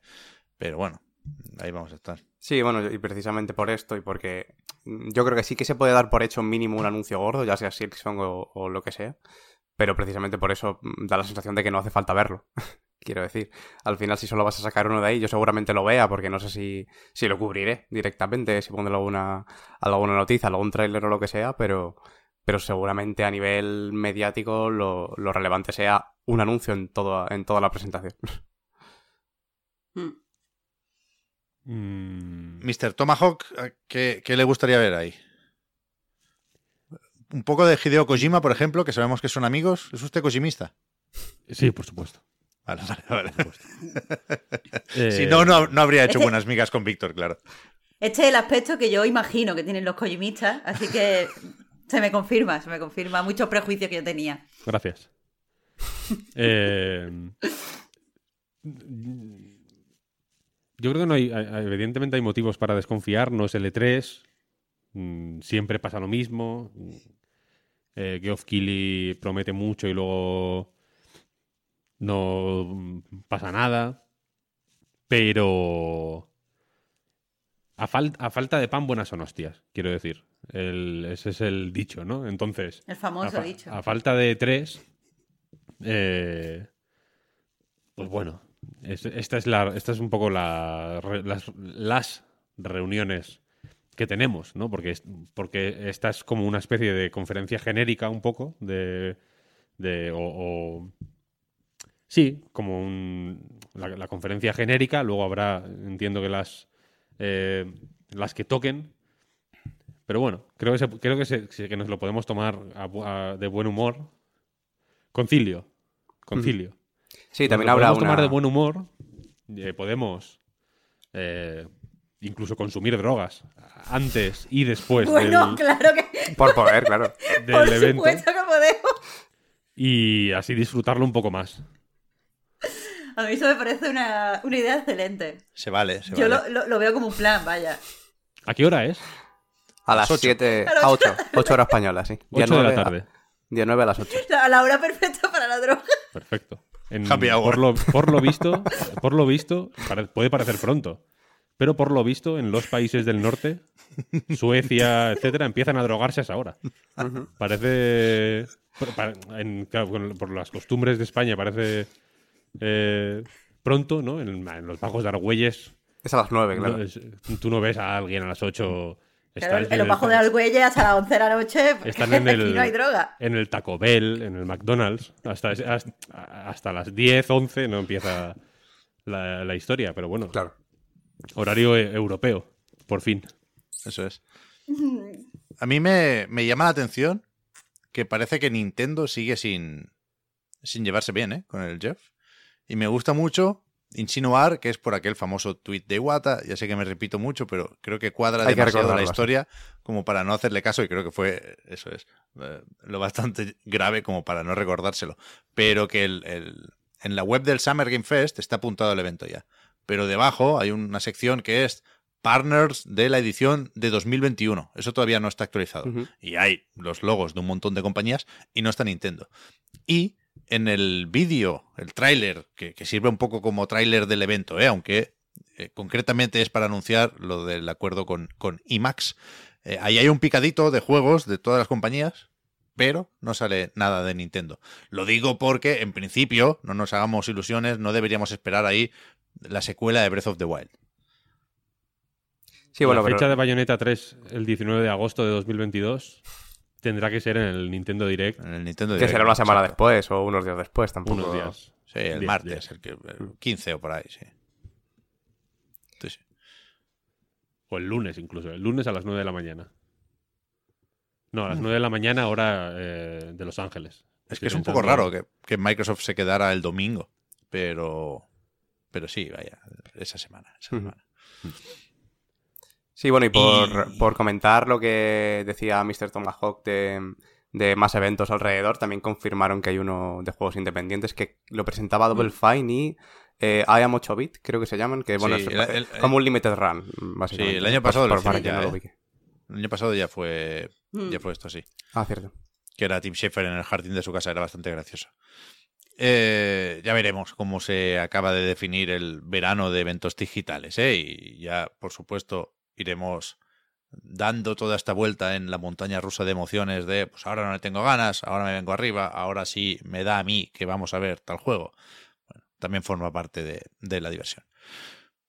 Es un poco tarde, pero antes de pasar a los juegos, que creo que va a ser muy picadito, porque creo que no hay un juego muy, muy grande que hayamos estado probando esta semana y vamos a comentar pues experiencias con juegos que no hemos terminado, pero sí hemos picoteado. En la parte de la actualidad tenemos que hablar también de lo de PlayStation Talents, claro. Primero, para, eh, como mínimo, dar la noticia, ¿no? De esos cuatro estudios que publicaron un comunicado anunciando que se desvinculaban de este programa de PlayStation, que funciona como una suerte de incubadora, ¿no?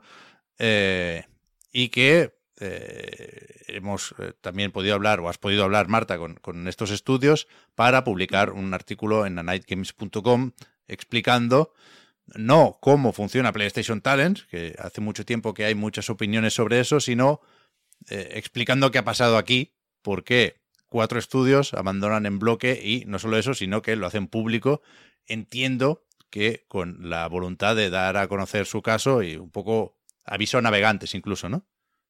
Pues eso, eh, básicamente eh, la, la noticia es que eh, creo que por primera vez eh, cuatro estudios que han participado en el programa de Talents, estos estudios empezaron en el programa en febrero del 2021, eh, no solo han abandonado, sino que han anunciado, porque normalmente cuando, o sea, PlayStation Talents evidentemente es, un programa en el que tú entras y firmas un contrato y cuando sales tienes que firmar pues un documento de que ya no formas parte del programa. estos estudios han conseguido eh, pues que le quitaran el NDA que querían que, firmaran de salida y entonces han podido contar su, experiencia. Además me decían que para ellos era muy importante hacer esto porque dice que si entras en un, en un programa, entras y se anuncia como estos son personas profesionales que van a empezar a, trabajar con nosotros, lo justo es salir eh, como profesionales anunciando que este partnership pues no ha funcionado. Así que, eh, bueno, me, avisaron con cierto tiempo de que iban a, a abandonar el, programa. Estaban, o sea, yo me enteré de esto cuando ellos estaban negociando la salida y he estado unas semanas pues hablando con ellos de cara a, escribir este artículo que ya está en la web. Eh, la salida de estos, de estos cuatro estudios eh, pues ha sido por mm, básicamente diferencias con la organización del programa. Eh, según ellos detallan, pues PlayStation Talent les promete una serie de cosas de cara a iniciar este, pues de, cara a, que se introduzcan en, en Talent y les exige que eh, para cierta fecha, a priori febrero del 2022, ellos tengan un juego terminado. Eh, el relato de estos estudios es que eh, lo que se prometió tanto... o sea, lo que se prometió primero con los claims en su web y tal para traerlo al programa. Eso no se ha cumplido, pero tampoco se han cumplido ciertas cosas que venían en el contrato, en especial relacionado con ciertos materiales que tenían que recibir y con pues ciertas eh, mentorías y ciertas eh, pues ayudas que tenían que tener de cara a desarrollar este juego. Eh, y básicamente, pues como no han recibido estas mentorías, no han recibido estos materiales, no han recibido estas cosas y al parecer, según la organización, no, las, no había... Mm, no, no se le iba a proporcionar, pues han decidido simplemente irse, porque al parecer eh, y creo que eh, esto es un resumen en el que yo parafraseo, esto no lo ha dicho ningún estudio como tal así, pero es la sensación que a mí me han transmitido. Este programa eh, les exige trabajar muchísimo, les ha hecho, pues, no, no, cobran, no, reciben ningún dinero, entonces, según lo que a mí, la sensación que a mí me ha dado, les exige estar trabajando constantemente, les, les exige una dedicación completa y no eh, a ellos pues básicamente no les renta. Porque al final es cierto, publican eh, un juego en PS4, PS5 se incorporó después al contrato, pero no, no reciben mm, nada más allá de esta publicación. Entonces, básicamente eso, que no les renta. Ya. O sea, insisto, ¿eh? en nightgames.com tenéis este reportaje con declaraciones de, de todos los estudios y lo, importante, bueno, no sé si es lo, más importante, pero desde luego algo destacable es que los juegos, los proyectos se mantienen. ¿eh? Aquí se rompe una relación, pero no se cancela nada. ¿eh? Broken Bird Games, Tapioca Games, Munatic Studios y Gatera Studio. Siempre me baila uno, se, me suele olvidar uno, pero además hay, me baila el estudio o estudios, pero creo que lo he dicho bien. Eh, siguen todos con sus proyectos que saldrán cuando tengan que salir. Ya estaba, o sea, antes de que se marcharan de PlayStation Talents ya eh, estaba claro, digamos, que no se cumpliría el plazo previsto de sacar los juegos en febrero, pero, pero echad un ojo si os interesan los proyectos porque hay cosas que, a mí me sorprendieron. ¿eh? Es verdad que a mí, no sé si debería decir esto, pero a mí me ha incomodado durante muchos años hablar de Talents porque se, lleva mucho tiempo escuchando historias sobre el programa y a mí me parecía que no siempre era igual de fácil hablar de los juegos, porque no siempre eran igual de llamativos los juegos, por mucho que llevaran ese sello de PlayStation, ¿no? Pero a mí me han sorprendido algunos este año. el Luto y Antro creo que, merece la pena seguirles la pista, por ejemplo. Eh, respecto a esto, es decir también que esta es la primera parte de, la investigación que estamos haciendo sobre Talents. Eh, nos hemos puesto en contacto con, el, directivo del programa, el máximo responsable, y eh, si no la semana que viene, la próxima, pero esperemos que sea la semana que viene, eh, vamos a sacar, Víctor y yo, lo, defiendo yo porque Víctor no está aquí, eh, pues otro, otro artículo hablando de experiencias de otros estudios y profundizando un poco más en cómo es exactamente la experiencia Talents. Y con suerte, pues también tendremos declaraciones de, de PlayStation que no han querido hacer declaraciones mm, para este artículo en concreto, a pesar de que, en mi opinión, le avisamos con bastante eh, tiempo y hemos estado en contacto, comunicación, constante comunicación con ellos. Mm. Sí, yo creo que, o sea, se puede entender que haya cosas e imprevistos derivados de coronavirus, por ejemplo, uno, de los reclamos y uno de los atractivos de esto es la posibilidad de conseguir un espacio, ¿no? Para desarrollar ese juego que puede ayudar mucho, aunque ahora parece que en esto de los videojuegos manda el teletrabajo y, y, y es evidente que esta edición habrá sido más difícil o, directamente imposible cumplir con, con, eso, ¿no? Pero hay otras eh, cosas con las que no han estado de acuerdo y desde luego yo creo que una vez se publica el comunicado sería muy raro no preguntarse qué ha pasado aquí porque sería muy raro llegar a la conclusión de que no ha pasado nada, ¿no? Entonces, esa es la pregunta que nos hacemos en, en el artículo. Sí, bueno, y en el artículo se habla en particular de, de estos casos concretos, pero a raíz de esto, ya hemos visto en Twitter, no solo del artículo, sino entiendo de anticipación al artículo que, que precisamente ha salido. Eh, los días de antes y, y, después de salir han salido muchas más personas eh, reclamando situaciones eh, similares, vaya, ya no solo en estos casos.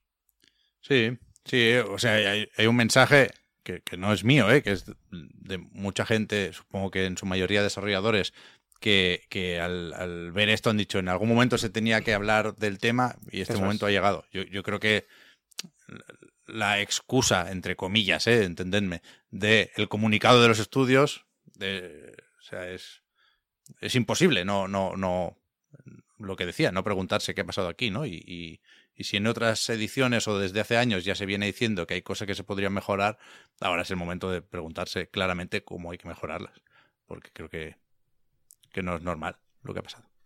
Pero bueno, que... Felicidades por el artículo, Marta. Ha sido Gracias, ¿Te ha gustado, eh? Mr. maravilloso. Muy bueno. Gracias. En los bajos de Argüelles se oían rumores. Hasta aquí habían llegado. No, a, a, veces no nos damos cuenta de lo, la, la, increíble presencia que tenemos en los bajos de Argüelles. Me gusta que me lo confirme. Sí, sí. Hey, I'm Ryan Reynolds. At Mint Mobile, we like to do the opposite of what Big Wireless does. They charge you a lot, we charge you a little. So naturally, when they announced they'd be raising their prices due to inflation, we decided to deflate our prices due to not hating you. That's right. We're cutting the price of Mint Unlimited from $30 a month to just $15 a month. Give it a try at mintmobile.com slash switch. $45 upfront for three months plus taxes and fees. Promote for new customers for limited time. Unlimited more than 40 gigabytes per month. Slows. Full terms at mintmobile.com. I'm Sandra, and I'm just the professional your small business was looking for. But you didn't hire me because you didn't use LinkedIn jobs. LinkedIn has professionals you can't find anywhere else, including those who aren't actively looking for a new job but might be open to the perfect role, like me. In a given month, over 70% of LinkedIn users don't visit other leading job sites. So if you're not looking on LinkedIn, you'll miss out on great candidates like Sandra. Start hiring professionals like a professional. Post your free job on linkedin.com slash achieve today.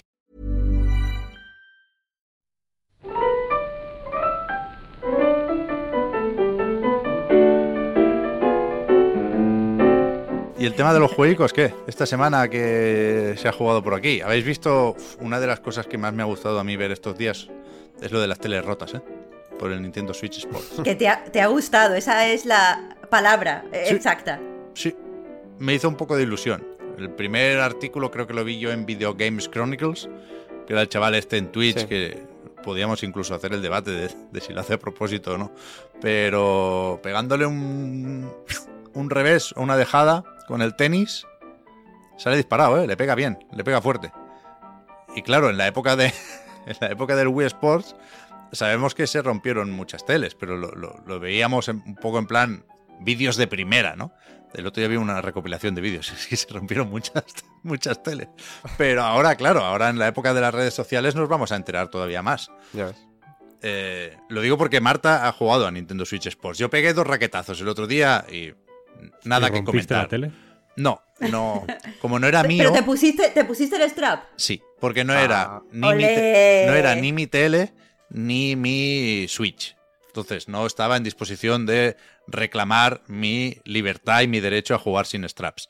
Entonces me lo puse sabiendo que era un ratico nada más, ¿eh?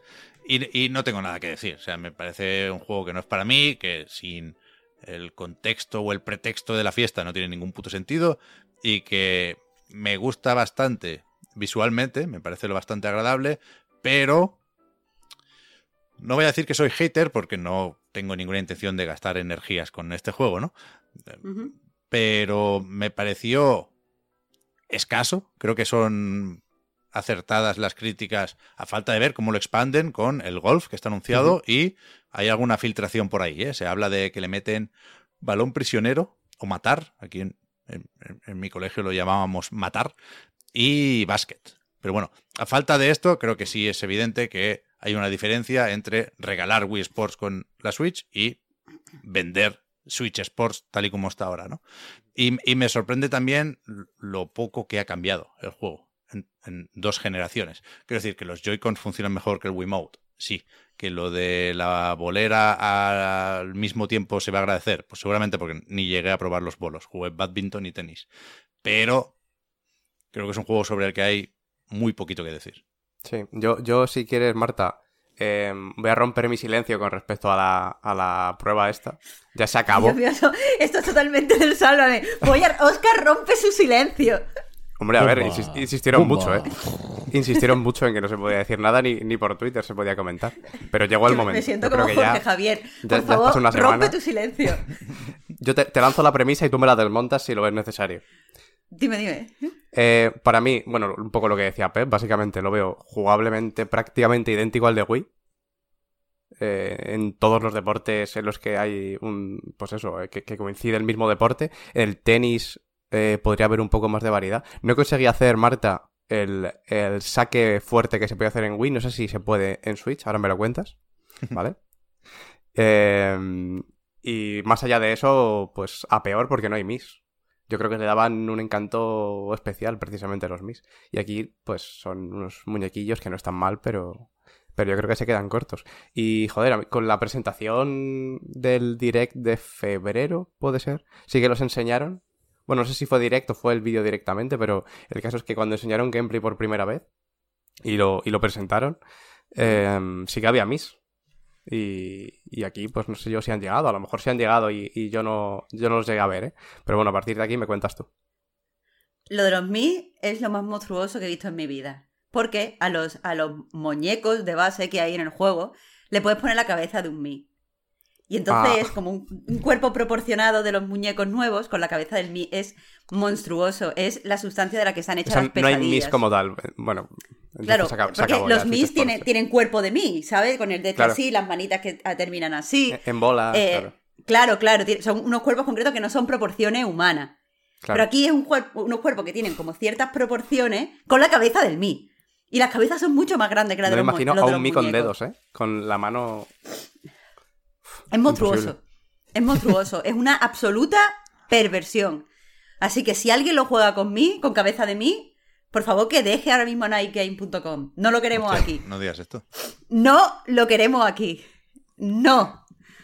Podéis Eso entrar, es- sin embargo, en patreon.com barra bonkmaster tomahawk donde yo recibiré con los brazos abiertos a todo el mundo que juegue con mis a Switch Sports. La, la- la primera regla del engagement es no decirle a la gente que se vaya, ¿no? Mira, si, vos- si vosotros queréis No ese tipo escuela de esta, público, ¿eh? Yo lo que pienso es que cada persona, o sea, cada, cada proyecto, cada proyecto eh, tiene el público que se merece. Si vosotros creéis que nosotros nos merecemos a la gente que juega con los Mi mm, desproporcionados y monstruosos, pues a lo mejor la que no encaja aquí en la Night soy yo. Porque es que. uf. Pero un poco de creepypasta le viene bien al Switch Sport, porque si no, ¿qué hay? Es que si no es as- así. Con el badminton. El badminton, la tensión, ahora su- sube de intensidad. Pues está en el Wii Sport Resort estaba el, el ping pong que era mil veces mejor que el badminton este de mierda. Perdona, pero el badminton está muy bien. O sea, bueno, vamos, vamos a empezar a hablar de esto. Vamos a empezar a hablar de esto. Nintendo Switch Sport. Y han metido Battle Eh, Royale también, ¿eh? Cuidado. Que eso también se pudo probar en la... Bueno, el Battle Lo, lo único que puedes hacer con, con un Battle Royale en, en un Switch Sports, vaya. Bueno, a ver, eh, una cosa importante del juego, eh, decías Pep, no tiene sentido sin fiesta y es verdad que no tiene sentido sin, sin fiesta porque hay una forma de jugar solo que es online, es compitiendo online, que es como además se barca cierta progresión en el juego porque eh, según los puntos que tengas puedes ir desbloqueando pues más eh, aspectos diferentes, puedes desbloquear ropa, puedes desbloquear colores de ojo, puedes desbloquear mascarillas para parecerte a Mr. Tomahawk. Eh, y, y eso, pero sin el online, eh, el juego mm, no se entiende porque está hecho al fin y al cabo con la competición de base. Y esto lo digo porque he visto ciertos comentarios sobre el juego poniéndolo como un juego de deportes y no es un juego de deporte, es un juego, de, es, es un party game eh, en todos los sentidos, porque incluso si juegas solo tienes que, tienes que competir online para que el juego tenga cierto sentido. Eh, eh, hablando ya entrando a los deportes, que no me quiero alargar, hay, en mi opinión, un deporte que todo el mundo le está gustando, pero yo creo que su diseño está mal, que es el fútbol. Que puede parecer muy gracioso, pelota gigante, puede, es el juego que puede jugar con más gente, porque me ha llamado la atención que sí, muy party game, pero la mayoría de, de juegos son para dos jugadores. Eh, como mucho... mm, Fiestón. Cuatro. O sea, es, un- es una fiesta ín- íntima, no es una fiesta digna de los bajos de Argüelles. Entonces, eh, pues eso, el fútbol, que al parecer pues es el más vistoso porque puede jugar más gente, porque además el que es el que parece que está más eh, pues exagerado con estos balones gigantes, las porterías gigantescas y tal. Creo que tiene un grave error de diseño, que es que es un juego que juegas con los pies, pero aquí tienes que jugarlo con las manos. ¿Y qué significa eso? Que no es intuitivo. Una cosa que, que gusta, que ta- también estaba en el Wii Sport, no quiero decir que esto sea diferente, eh, es que eh, es relativamente intuitivo eh, jugar al tenis y mover el brazo como si golpearas una pelota de tenis. Es totalmente intuitivo jugar a los bolos y hacer el movimiento de tirar una pelota de bolos en real. Aquí, por ejemplo, tienes espada, que no se llama espada, pero da igual. Y pues aquí tienes que coger el Joy-Con con las dos manos y hacer los movimientos de defensa y de ataque de, de espada. Y todo esto es muy intuitivo, entonces puedes estar jugando con tus amigos o estar en tu casa con tus amigos, eh, siempre que sean pocos amigos, que nunca han jugado a videojuegos y dale el Joy-Con y van a saber moverse porque es natural moverse así. Eh, lo único que hace falta tener cierta soltura es, por ejemplo, si quieres hacer ataque especial en el badminton, como dejarlo corto y tal, que entonces pues sí necesitas saber dónde están eh, los botones, pero por lo demás se juega solo. Pero después tienes el fútbol, ¿sabes? Que eh, hay 10 millones de movimientos. Eh, a veces hay que pulsar, a veces no hay que pulsar, a veces hay, o sea, por ejemplo, para hacer un cabezazo tienes que hacer con, las do- con los dos Joy-Cons así, y si el otra, persona tiene otro Joy-Con tienes que hacer así, eh, y, y no, no, ya te digo, son muchos movimientos que no tienen sentido y ninguno se corresponde con el deporte que estás jugando, así que personalmente esto lo veo poco de, de party game, porque tienes que interiorizar esos movimientos y no a todo el mundo le cuesta igual, a los niños, por ejemplo, no les cuesta igual. Pero lo Eh, tienes, perdona Marta, lo tienes digital, el juego.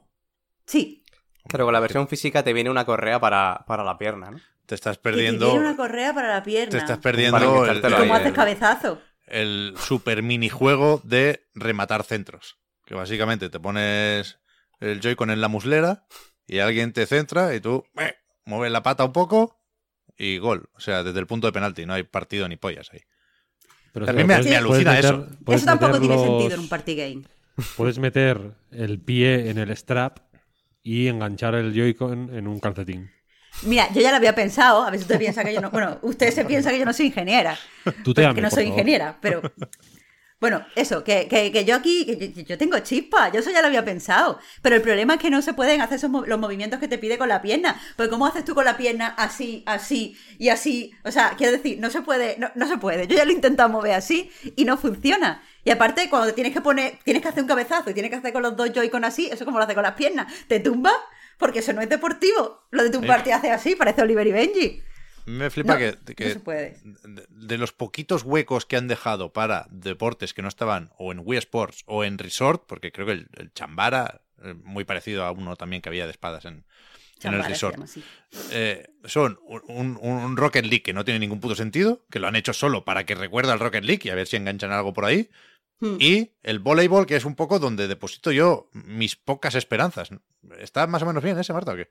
El eso es lo que iba a decir. El voleibol es súper dinámico jugándolo. Ah, eh, respecto a lo de toda la idea de party game. Una cosa que me ha parecido guay es que puedes jugar eh, todo el tiempo, puedes elegir si juegas versus o si juegas en cooperativo. Cosa que está bien si juegas con una persona como yo que se lo toma todas las cosas de competición fatal. Entonces puedes puede jugar casi todos los deportes cooperativos. Eh, y respecto al voleibol, sí que es cierto que es muy dinámico, pero eh, tiene, más, en- tiene más que ver con la naturaleza del voleibol que con el juego en sí. Porque al fin y al cabo eso, tenemos que dar, eh, dar tres toques antes de pasar eh, la pelota, por ejemplo. Entonces, todo el tiempo los dos, los dos jugadores que jugáis juntos estáis moviendo. Todo el tiempo eh, hay, que tener cierta comunicación. Yo a la hora de, analizarlo me he basado en qué tipo de comunicación tienes que tener con la persona con la que juega, porque eso es lo que, en mi opinión, hace divertido los party games. Y en el voleibol sí que, tiene, sí que tienes eso de tener que comunicarte con la otra persona y decir, ay, la he tirado tarde, bloquea. Y si no bloquea, la otra persona llega. Eso también lo tienes en el tenis, pero mucho menos, mucho menos cuidado. Eh, y, iba a decir algo eh, respecto a, eso. Eh, sin embargo, el que he visto, el, juego que he visto menos, o sea, el que menos me ha gustado en cuanto a diseño y a, la naturaleza del propio juego es el fútbol. Pero realmente el más aburrido es los bolos. Te dan una serie de opciones que no son necesarias. Y, me explico. Eh, el, juego te permite, por ejemplo, colocarte en la pista en un sitio o en otro y después te permite girarte o no girarte. Una vez tú sabes cuál es exactamente la posición que necesitas, es repetirla mil veces. Y, todo el tiempo vas a hacer plenos. Es súper sencillo hacer un pleno tras otro. El juego lo quiere complicar después y te abre la opción de jugar al, mm, a los bolos con eh, sorpresas en la pista, como un poco más loco. Pero tampoco creo que lo haga especialmente entretenido. O sea, no, bolos con sorpresa. Claro, en mitad de la pista pues hay cosas que explotan, ese tipo de cosas. Eh, y suena mejor del resultado. No me parece tan gracioso como Party Game, que entiendo que es lo que quieren hacer. Eh, y desde luego creo que va un poco contra el espíritu del juego el hacer que todo el mundo pueda jugar a la vez. ¿Sabes? Quiero decir, si quieren que sea algo más divertido, deberías hacer que tengas que esperar a que tiren los demás. Pasar el mando. Claro, pasar el mando, tío. Es que, no sé, que Quiero, quiero imaginarme en una fiesta en el que todos estáis así todos solos tirando y no me parece tan divertido como hmm. tener que ver lo que hacen los demás y decirle malo, no sé qué. Es que no, no sé, me parece que hay ciertos errores de diseño que no hace que no me termine de cuajar el juego como, como party game. Y sobre todo me parece una guarrada lo, de necesitar el online eh, para sacarle todo el partido. Sí. Yo lo que, por lo que comentas también, sobre todo con el fútbol en particular y todo esto que estás diciendo ahora también, Em, me hace pensar ya no solo en party game en general, sino party game familiar. Que yo creo que era un poco lo que hacía eh, especial al primero, que bueno, hice un artículo la semana pasada sobre un poco la pues eso, la importancia que tuvo Wii Sports y cómo fue su desarrollo. Y el director del juego, que lo tengo aquí, Katsuya Eguchi, que no sabía que también era el director de Animal Crossing, del primer Animal Crossing. Fíjate la diferencia entre Wii Sports y, y este. Eh, comentaba em, precisamente que una de las, de las ideas para ser accesible para todo el mundo y para hacerlo familiar y para, y para que tenga esa esencia que comentabas tú también, Marta, em, que el propio mando pueda sustituir al elemento que se supone que estás utilizando ¿no? en, en, el, en el deporte. Que puede ser, pues eso, el coger los, el bolo, eh, o sea, la bola de bolos, vaya, eh, coger el bate de béisbol, la raqueta, lo que sea. Aquí Em, parece que solo pasa de vez en cuando, ¿no? Por ejemplo, en, el fútbol, mm, muy lejos de eso, en realidad. Claro, es que el fútbol no me ha parecido... O sea, me, parece que no tiene la esencia que tiene el resto de, deporte. Y no hablo de una pureza o no sé, no sé qué. Hablo de eso, de eh, lo, lo natural que te sale jugar. Es que al final yo nunca he jugado mi vida al badminton. Pero si me imagino que tengo una raqueta y veo para mí venir, no se llama pelota, ¿cómo se llama? La, cosa con las plumas. La pluma pues hago así y le, y le golpeo, ¿sabes? Entonces, incluso aunque nunca hubiera jugado al badminton, empiezo a jugar solo. Eh, pero después eso no, no pasa en el... De hecho, es larguísimo el tutorial para empezar a jugar al fútbol, porque tienes que aprender a golpear para un lado, a golpear para otro lado, a golpear a ras de suelo, a golpear para arriba, a tirar cabezazo, a pasar la pelota, porque hay una forma que, que está gracioso, ¿vale? Pero esto de que a veces chutas y no chutas a lo loco, sino que chutas hacia una persona. Entonces, eh, tienes que aprender a hacerlo y no, no es algo que te salga de manera natural. Claro, esa es precisamente la idea de lo de coger el mando y que una vez lo tienes ya sabes lo que tienes que hacer con él, ¿no? Lo que pasaba en el original y, parece claro que no, que no pasa aquí. Además, entiendo que en fútbol precisamente tienes que mover a tu personaje. Sí, y tienes, pues o sea, puedes correr, puedes correr y puedes ir más, más, despacio y tienes la estamina que se te, que se te gasta. Claro, ese no estaba en la, en la prueba, por ejemplo, pero eh, precisamente lo que pasaba en el, en el resto es que no te tienes que mover tampoco. En el resto de juegos, la otra de las gracias es que solo tienes que eh, efectuar la acción, ¿no? Como tal, de mover, empujar la bola o, o lo que sea necesario en cada, en cada juego, vaya. Claro, claro, y aquí eso te estás moviendo y yo no me imagino a ciertos, eh, pues ge- gente mayor, imagínate que vas a jugar con tus abuelos. Eh, a lo mejor esas personas tienen problemas a moverse por un campo 3D, porque eso es uno de los problemas de accesibilidad de gente más mayor a los juegos, pasa porque no entienden eh, la, la cámara, el funcionamiento de cámara-personaje. Y, y entonces ya te digo, no tiene... No, no, no, no veo que, que mucha gente pueda jugar. Creo que hay gente en la familia que no va a poder jugar a esto. Están diciendo en el chat que en voleibol sí que te mueves, pero se mueve el muñeco solo, como en el tenis. O sea, tú te, se Claro, claro. delante, detrás, va a No hablo de que se mueva el muñeco, habla de que tengas que moverlo tú. Que sí se suda. tú. O sea, la, la parte de mover un poco el esqueleto, eso sí que está. Y si no vas a hacer deporte de otra manera, puedes llegar a no ponerte en forma, pero sí a activarte un poco. Y yo esa parte es la que más respeto del juego, aunque para ello pre- o sea, preferiría y prefiero Ring Fit. ¿eh? Pero dos cosas. Primero, que es verdad que es muy raro lo, lo del fútbol, por diseño, por público y por todo. A ver cómo lo arreglan con el golf. Y a ver si el golf trae minigolf, que cuando has dicho, Marta, lo de los bolos con obstáculos, yo pensaba que sería guay. Bueno, no sé, un minigolf con elementos nintenderos. Y, y después, eh, hay gente que dice que, que- que lo de badmin- badminton, perdón, es el volante, no la pluma. Cuidado, yo no había escuchado eso nunca, Se- pero en la, se- wiki- de las dos en- formas se puede llamar, creo. ¿eh? en la Wikipedia dice un volante, ga- ¿qué pone aquí? Gallito o pluma, entre paréntesis, casi siempre se llama pluma, es el proyectil utilizado en badminton. Sí. O sea que se vale. Yo creo que pluma es cuando literalmente tiene una pluma. Porque hay algunos que son así y otros que son como plasticosos, que entiendo que esos son... Sí, que tienen como, una, como un penacho de Eso es, plástico. La- esa Y gallito. igual, hombre, toda la vida. Yo voy a llamarlo gallito a partir de ahora, claro. Gallito. Esa esa no me la sabía tampoco. ¿eh? Sí. Y, y eso, eso, que del fútbol también nos, nos eh, decía alguien en el chat que es raro que lo hayan metido, supongo que es un, o sea, no ha habido una comunicación o, los lanzamientos se han movido, pero que es raro poner esto aquí del fútbol, que, que tú decías, Marta, que le está gustando a todo el mundo. Yo he leído sobre todo opiniones negativas, ¿eh? pero que se viene el Mario Strikers, que, que ahí ya es un juego más o menos festivo, más o menos para todos y, y de fútbol que, que no va a tener esos peros. Pero bueno. Eh, ¿Qué más va? Siguiente juego. ¿Quién quiere Una, hablar? una cosa Oh, rápida para cerrar. Sí, Ah, sí, Pero Nintendo tiene que. No sé si se está diciendo o no, porque no me gusta, hasta que no escribo de un juego, no me gusta mirar las cosas en profundidad. O sea, mi, mi analista favorito me lo guardo para cuando he escrito ya yo. Bien. Pero eh, no sé si hasta qué punto está diciendo esto, pero Nintendo tiene que hacer algo en el online para eh, los nombres de los usuarios, ¿eh? O sea, quiero decir que es un juego familiar y hay nombres mm, Sí, pornográficos. Algo vi, algo vi sobre eso. O sea, algo leí, Eh, algún titular, pero no he profundizado. Claro, es que eso, te- eh, tú puedes elegir un nombre para tu jugador diferente al de tu cuenta de Nintendo. Vale. Guay, a priori. Y después te puedes poner un subtítulo que son todos muy familiares, ¿sabes? Mm, Madre ma- miau miau y este tipo de cosas, todo muy, muy family friendly. Pero los nombres creo que no nos lo están revisando en todos los idiomas. Y debería. Vale, vale. Bien, buen apunte.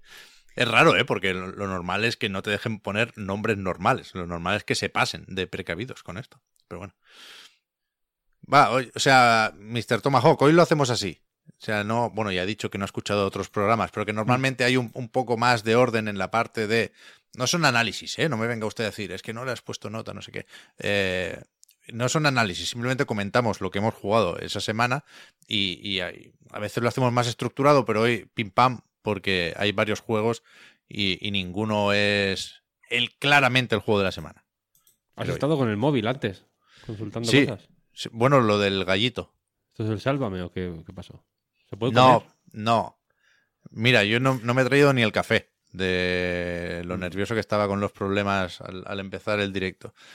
O sea, si usted quisiera, al- se mutea el micro un momento y se puede comer un, un trozo de bocadillo, sí, no nos vamos a Es que poner tendría tan, que ir. Estoy, tan exquisitos ahora. Estoy, em, estoy en el Taco Bell ahora mismo. Vale, vale, vale. Ah. Vale, haciendo la Por eso he puesto este fondo. Para que Vale, no se vea el Taco Bell. Ah, yo pensaba que ese era su casa. No, no, no, no. Es verdad que podía ser un papel de pared. Eh, al Loot River Tendría que ir a pedir unos tacos, pero no voy a hacerlo porque están malísimos. hemos jugado todos al Loot River. Yo no, yo no lo he jugado. Yo sí he jugado. Lo cambié por eh, Trek to Yomi al final. Vale, ahora hablamos de eso también.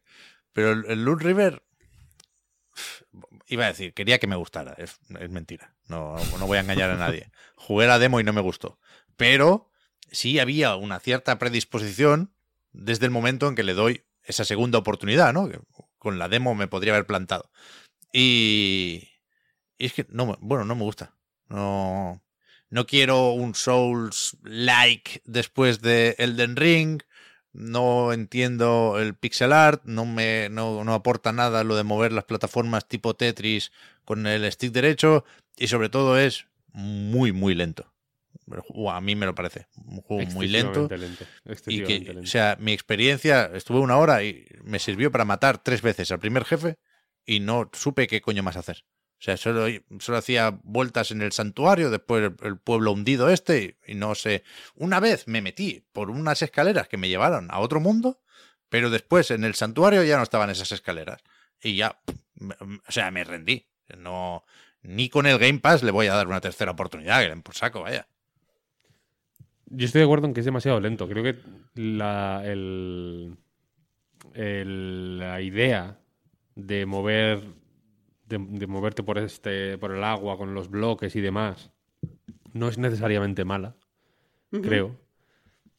Pero los, las eh, instancias más interesantes de esa idea o, o no las ves nunca, porque puedes estar jugando dos horas y no ver ni una ejecución interesante, o las ves muy de vez en cuando. Eh, quiero decir, igual hay algún momento en el que hay un cofre en un sitio y para conseguirlo tienes que efectivamente mover las plataformas de una manera concreta y se forma un puzzle más o menos interesante, o tienes que usar el dash de una forma guay, en plan forzando, yendo por las esquinas para llegar a un sitio que parece inaccesible, tal y cual. Hay maneras interesantes de, mm, pues ya digo, ejecutar esa idea, pero se muestran demasiado poco, demasiado poco. Las armas y las armaduras, etcétera, mm, te, llegan demasiado lento. Quiero decir, eh, yo entiendo que no sé si no sé si le si ha sido una decisión consciente, pero creo que en este caso le habría ido bien mm, enseñar cartas desde el principio. Mm, Decir, vale, este es el. Incluso, ya que el, juego comienza con una sección de tutorial que es pues avanzar por un nivel prediseñado, que culmina en un jefe, tal y cual, te enseña las cuatro cosas básicas. Ya que ahí, digamos, hace es mm, pues la introducción tipo Souls, ¿no? De te matan al, te mata el jefe y renaces en la aldea y tal y cual. Ya que te van a matar y vas a renacer ahí, yo habría puesto que tuvieras todo lo que puede ser en el juego en ese, en ese primer momento para que vieras qué te puedes esperar. Porque si no, es muy difícil saber qué te puedes esperar si eh, jugando tres horas o, o- o jugándote el primer nivel entero, solo encuentras la misma espada y la misma lanza y el mismo harapo que no hace nada. Que es, eh, que, que es eh, muy básico. Quiero decir que los roguelikes en general, eh, este creo que tiene un toque Death Cells eh, más o menos obvio, no solo porque cuando coges un arma, el menú de cambiar de arma, o sea, el menú que te sale para Sí, cambiar el verdad. arma es el, de- del, el del Death Cells tal cual, sino porque me da un poco ese rollo, ese- tiene un flow que creo que quiere recordar un poquito, ni que sea a Dead Cells. Eh, Dead Cells, joder, en, en 20 minutos, en 25 minutos, pasas por 70 fases distintas, quiero decir, ¿no? En Dead Cells empiezas de una manera y cuando llegas al tercer mundo, hostia, has jugado a cinco juegos distintos, ¿no? A, poco que cojas tal arma o tal otra o, o, ¿sabes? O vayas explotando sinergias, etcétera, etcétera. Eh, y esa es, un poco la gracia del, del Cells, ¿no? Aquí creo que se se hace de rogar más de la cuenta y, creo que no es para no, no creo que es que sea por ningún motivo mayor eh, o, porque consideren que hacerse de rogar de esa forma te va a eh, va a aumentar la efectividad de la de la revelación final que tengas como puede pasar en yo que sé pues eh, en, un- en los Souls al final no que son también otra referencia que efectivamente cuando haces la misma fase de un Souls 50 veces, cuando te la terminas, pues ese, ese esa eh, recompensa retrasada, lo digo de forma políticamente correcta, por cierto, no quiero decir nada, eh, es mucho más potente porque has tardado eh, siete horas en, ¿no? en pasarte la esa, esa pantalla que dura en realidad 40 minutos. Pero aquí yo creo que simplemente se eh, hace de rogar porque no tiene nada que decir. Está intentando ocultar por todos los medios que que la idea que han tenido una idea buena una idea suficientemente buena yo creo si permite hacer un juego en el caso de Lotus River creo que la idea es buena porque ha, que per- no. ha- ha dado, ha dado pie a esto es buena eh, no, no digo que sea brillante ni excelente ni mm, ni, ni una cosa eh, fuera de lo común pero bueno es suficientemente buena como para armar un juego entero pero de ahí a hacer un buen juego, creo que hay. Creo que hace falta más que una buena idea para hacer un buen juego, quiero decir. Y, aquí, y en este caso, eh, creo que se, que se nota. Porque si. Porque tiene como miedo de enseñarte cosas más, de eh, más rápido de la cuenta, yo creo, para. Porque. Para no decepcionar, ¿no? Intenta, intenta retrasar el momento de decepcionarte. En, si en, en tu caso, Josep, lo has eh, visto en, en una hora, pero habrá quien lo vea en cinco, o en seis, o en siete. Y supongo que para cuando ocurra eso, ya su presencia en Game Pass estará amortizada y ya está. Eso desde luego. ¿Esto, esto lo edita Super Hot, puede ser? La gente de Super Esto Hot lo edita. se montó un sello editorial. Y no ¿O Deck si- 13? ¿Deck 13 puede ser? No lo sé. No lo sé. Los del. Mm, No lo sé. Hay una, pues, yo creo que claramente hay una tendencia. O sea, mucha gente le ha pillado el truco ya a esto de los publishers y a esto de el Game Pass y suscripciones barra promociones similares.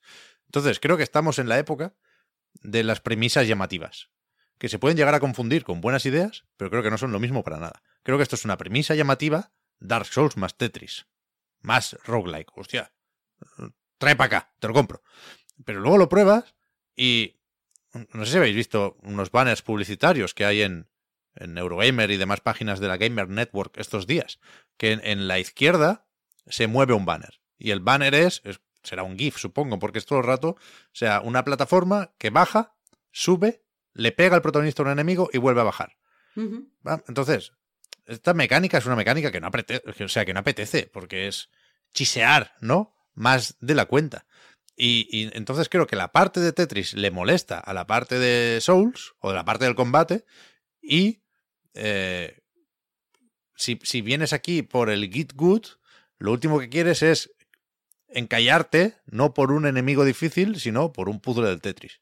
Entonces creo que se hacen la puñeta las dos mitades de una forma que no se retroalimenta, al contrario. Que se, Eso se- creo, creo que lo estábamos hablando antes de empezar a grabar. Creo que tú, Josep, no estabas todavía. Creo que era cuando En- tenías problemas técnicos. En mi DNI pone Pep, ¿eh?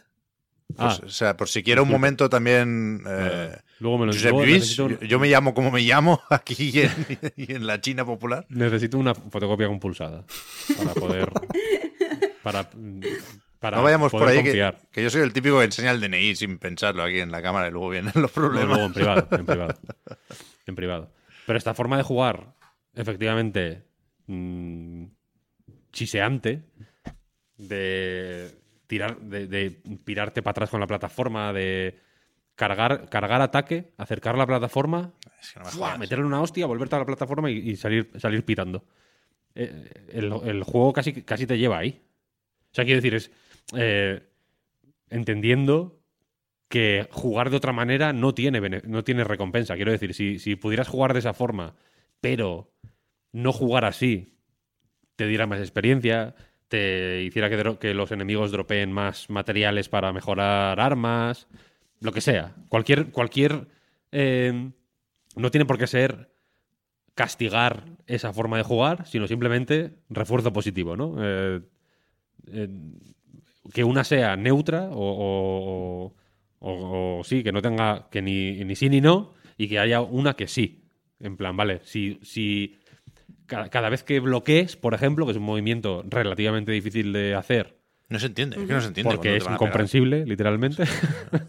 El combate, el combate está muy, muy, Muy malo. muy malo. bueno, es que es un juego malo, ya lo he dicho. ¿no? O sea, estaba todo el rato con eufemismos. Es un juego malo, malo, malo, malo, malo, Pues malo. Imagínate que bloqueando, por ejemplo, pues eso, te tiraran materiales. Las bolitas estas azules que te tiran para. que sirven para mejorar luego en el. Hay un árbol de como de armas, ¿no? Y que, necesitas esas bolas para eh, desbloquear armas nuevas, ¿no? Imagínate que te lo tiraran más, eh, eso, bloqueando o haciendo. Pues en fin, eh, utilizando los sistemas del juego, ¿no? Digamos eh, pues eh, estaría guay. Pero es que no, pero es que no hay ningún beneficio, quiero decir. Eh, eh, consigues lo mismo matándolo, matando al enemigo a lo guarro que, que a lo normal. ¿Sabes? Entonces al final lo que apetece es jugar a lo guarro. De nuevo, en Death Cells, uno, de los motivos que te eh, animan a jugar ágil es que las armas, la- las combinaciones que vas consiguiendo, tal y cual, son frescas, ¿no? Te animan a arriesgar un poquito más, a hacer esto, a hacer lo otro, pin, pin, pin. Como que siempre tienes cosas con las que jugar.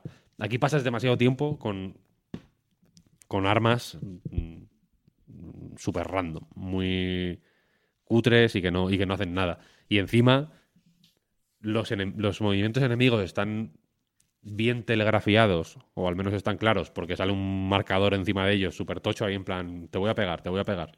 Pero luego hacer el bloqueo, por ejemplo, ¿qué es ese bloqueo? Es como... la lambada, ¿no? Un poco, no, no es... O sea, no es como, te bloqueo, es... Es como un movimiento para atrás muy... Tiene este rollo flashback, ¿no? Como de rotoscopia, que se llama la, la historia esta. Sí, creo que sí. No sé O si de- es, pero la rotoscopia existen. o de Prince of Persia, ¿sabes?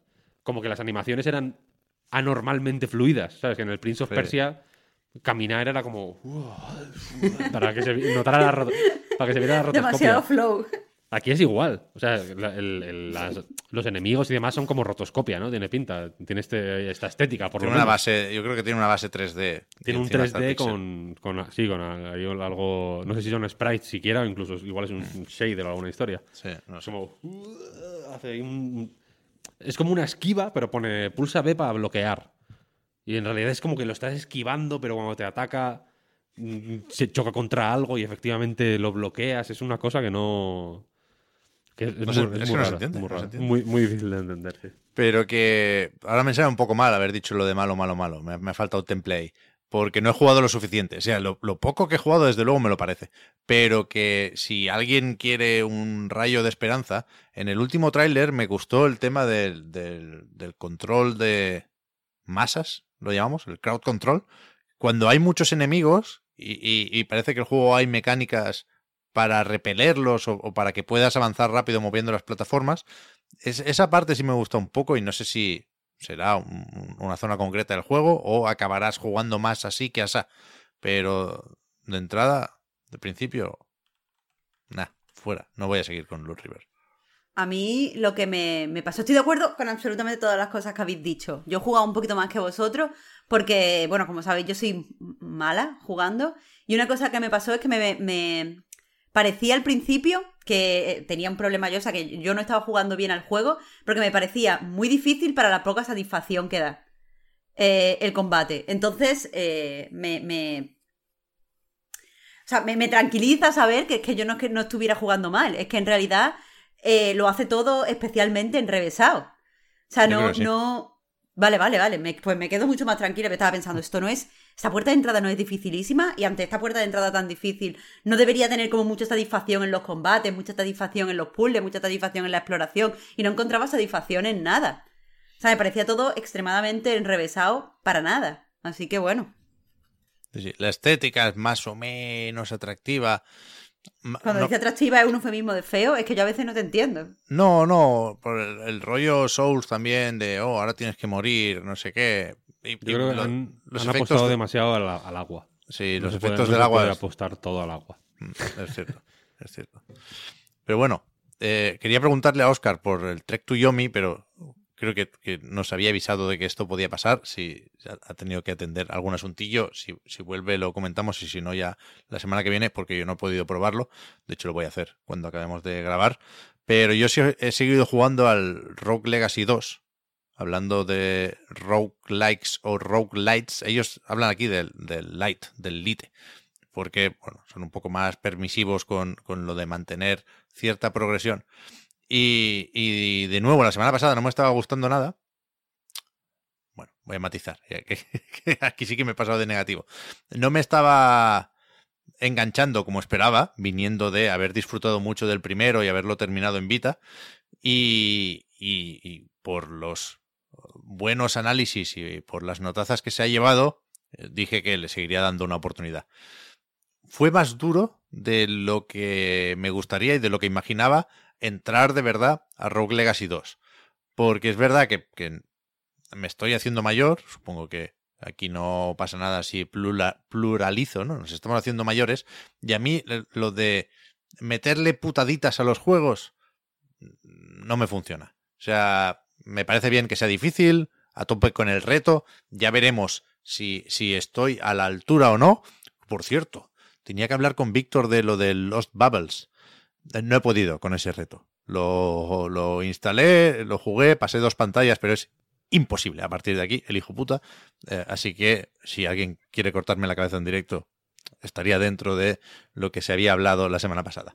Víctor, pero, de que dirías esto? Pero, pero es imposible. ¿Víctor se ha pasado todos los bubbles? No lo sé. Yo no puedo por él. Se lo he preguntado, ¿no? Por, no si, se lo había, no si se lo había anotado por ahí. Es que no le tengo en la Switch de amigo. Vale, vale, vale, vale. No ha querido claro. darme su código.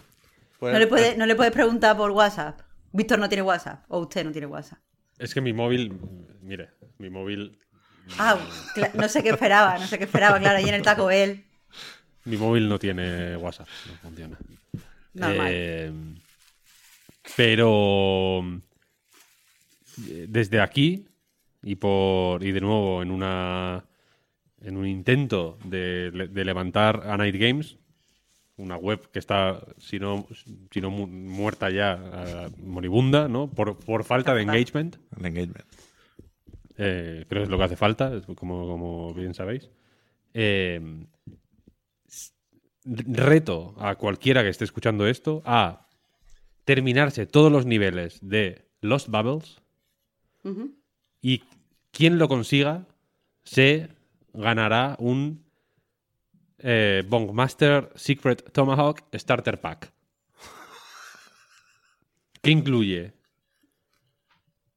una corbata, una gorra y una chapa. y, una mascarilla. y una mascarilla. Ole, ole. Una mascarilla de esas baratas, ¿eh? No... FPP2 no. Vale. Me vale, parece hombre, un reto interesante. No es, mal, no es mal premio, ¿eh? Pero cuidado, o sea, el juego es barato. Tampoco os vais a hacer mucho daño si lo bajáis. Pero de verdad que es muy difícil. Muy. O sea, en plan, necesitas obsesionarte a lo bestia con el juego durante varios días para terminarlo. Porque yo, yo lo, lo, creo que lo podría llegar a terminar con vida infinita. Porque hay que recorrer una serie de escenarios con una pastilla de jabón, esto lo comentamos la semana pasada, ¿eh? Y hay checkpoints en las pantallas. ¿Qué pasa? Que cuando vuelves a un checkpoint pierdes vida.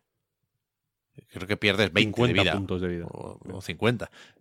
Ponle que puedes reiniciar un, un punto de control que 12, 20 veces como mucho en un nivel. Cuando lo que necesita son miles de reintentos para superar algunos obstáculos. Muy, muy, muy difícil, muy difícil. Eh, bueno, de estos juegos que, que, juegan a eso, ¿no? A ser muy difíciles. Rogue Legacy 2, no tanto. Lo que pasa que mantiene, hereda, jeje, ese, esa característica de la primera parte, que es que tú aquí, cada vez que te matas, pasas a controlar a un descendiente del héroe anterior. Y en esta familia, no sé si por aquello de los primos o qué, no quiero meterme ahí, eh, hay, hay muchas enfermedades. Entonces, eh, puede que al personaje que te toque, aparte de tener una clase concreta que significa que ataca de una forma u otra, con un arma u otra, pues puede tener eh, una serie de rasgos más o menos inofensivos, puede ser de color azul y ya está, simplemente es azul y esto no es ni bueno ni malo, o puede tener, pues yo qué sé, una condición que hace que... ¿Cómo era la que hice ayer? Que tiene menos vida, pero a cambio eh, el- la zona de impacto sea más pequeña. Cosas así, después lo puedes ver en blanco y negro, te pueden poner la pantalla del revés, hay putaditas más claras que otras, que lo que ofrecen a cambio es más, más dinero en los cofres y en la RAM, ¿no? Entonces, eso a mí me gusta poco. Me hizo gracia en el primer juego, ahora me gusta poco. Y el primer juego fue de los primeros roguelikes que yo probé, y este es el roguelike número 428. Entonces, la frescura no es la misma, y creo que el juego no hace lo suficiente como para eh, compensar eso. Creo que, que- que como secuela, el- la, la estrategia del más, no sé si mejor, pero desde luego más, igual no tiene el efecto deseado en una fórmula, en un género que, que- que está tan, tan, tan, tan saturado ahora mismo. Pero me está gustando cada vez más. Ahora me he matado ya a un par de jefes. Eh, ayer me, fumé al esqueleto gigante, que no quiero hacer spoilers, pero el combate cambiado a la mitad. Y, y ahora el juego está empezando a ganar puntos porque voy más rápido. Me muevo mucho más rápido por este castillo, por este mundo, y el plataformeo se agradece un poco más. Es, es- el típico muy de rebotar y impulsarte con eso. Eh, lo, lo último que necesita el juego es que te encalles con los masillas, que tengas que pegarle tres golpes a, a cada enemigo en cuanto a subes la fuerza y para eso hay que repetir y repetir y gastar el, el- oro en mejoras de- atributos. Entre eso y que algunas clases, la verdad que son muy divertidas. El, el Ronin es la hostia. Ayer desbloqueé uno que hace como un combo con dos espadas. Las artes oscuras, no sé qué. El pistolero está bien. O sea, el, el boxeador es muy chulo, sobre todo, que es un poco Hades, que lo que hace es acumular multiplicador de combo con, con el ataque básico, que es muy rápido, pa, pa, pa, pa, pa, y después con, con el talento, que es el ataque fuerte, la Y en el mando de Xbox. Este solo está en Xbox y PC, creo. Eh, lo que hace es pegar un golpe fuerte que es más fuerte cuanto más habías acumulado antes. Está muy guay. El boxeador es mi favorito. Y, y bueno, con las clases y el aumento en el ritmo, me está convenciendo. Y ahora sí creo que me lo voy a terminar. Yo creo Pero- que eso es lo bueno, o sea, eso es la gran eh, virtud de este juego, más que otra cosa. Que, el- que esas, esas pequeñas ideitas eh, en, el, en el primero no estaban. Pero creo que, creo, creo que acelera muy lento este juego. Que, no es una curva de dificultad, pero es una curva de progresión, ¿no? Porque al final, cuanto más juegas, más garantías tienes de cara a esa run. Porque, insisto, ¿eh? mejoras una serie de atributos permanentes, la fuerza, la inteligencia, la vitalidad. Eh, creo que, que, que tarda demasiado, que se alarga esa rampa, sobre todo si vienes del primer Rogue Legacy, sobre todo si no has dejado de jugar a roguelites desde entonces. Pero una vez arranca, sí que es verdad que a lo mejor yo no le pondría un 9, es que está con un 90 y pico en Metacritic, ¿eh? pero sí que es un- una secuela muy digna y un roguelite bastante simpático y divertido. Aunque es verdad que es un poco feo también. Joder, Porque me parece bonito. Lo es. eh, es que es Sí. como. es- no saca partido del todo a este 3D que se hace pasar por 2D. Algunas animaciones. O sea. Lo de ser tipo Flash lo podía llegar a justificar en el primer juego. Ahora la forma de moverse del segundo a mí no me parece lo bastante fluida. Pero bueno, no, a mí tampoco me pa- me parece horroroso. ¿eh? Me, gusta bastante menos Loot River también en eso. Pero eh, en general no entra por los ojos. De hecho, igual que me sorprenden eh, las notas en Metacritic, me sorprende el rechazo que genera mucha gente. Eh, yo lo, lo podría calificar de feillo sin más, pero hay mucha gente que dice horroroso, fuera, no, ni me lo planteo. No está mal. De hecho, está bastante bien. ¿Y qué más, Oscar? Eh, Sí, puedo hablar del. ¿Tienes del por ahí Trek to Yomi. Trek to Yomi? ¿Qué pasa? ¿Visteis? Perdón por hablar de notas, es que me gustan mucho las notas. ¿Visteis que metro.co.uk no gustó? No lo vi. ¿No gustó? Pues es la prueba de fuego. Un 4. Uh. Eso no es, no gustó, eso parecía un Sí, sí. desastrito. ¿Por qué? Cuéntame. Bueno, no sé, yo no he jugado. Dicen que es muy repetitivo el combate y, y yo recordaba, yo no sabía qué esperar de este juego. Porque, por una parte, tenía el input del amigo Enrique Alonso, que desde Eurogamer, al hacer la preview, dijo que era muy fácil, que, que el combate es demasiado básico porque, no sé si con el ataque fuerte los matas de un golpe, entonces estás todo el rato igual o qué. Y Víctor, que también escribió un avance en nightgames.com, decía que la exploración le había sorprendido y que el combate, si lo pones en difícil, no es tan, tan, tan básico. Entonces, no sé si la gente no se la ha puesto en difícil o qué, pero en general tampoco lo ha petado el juego. Pues, En- a ver, en, en su recepción, quiero decir. Yo, yo lo he jugado en la normal, eh, la dificultad estándar. A ver, hay cuatro, pero es esto que, que la Joder. última no está, no está bloqueada.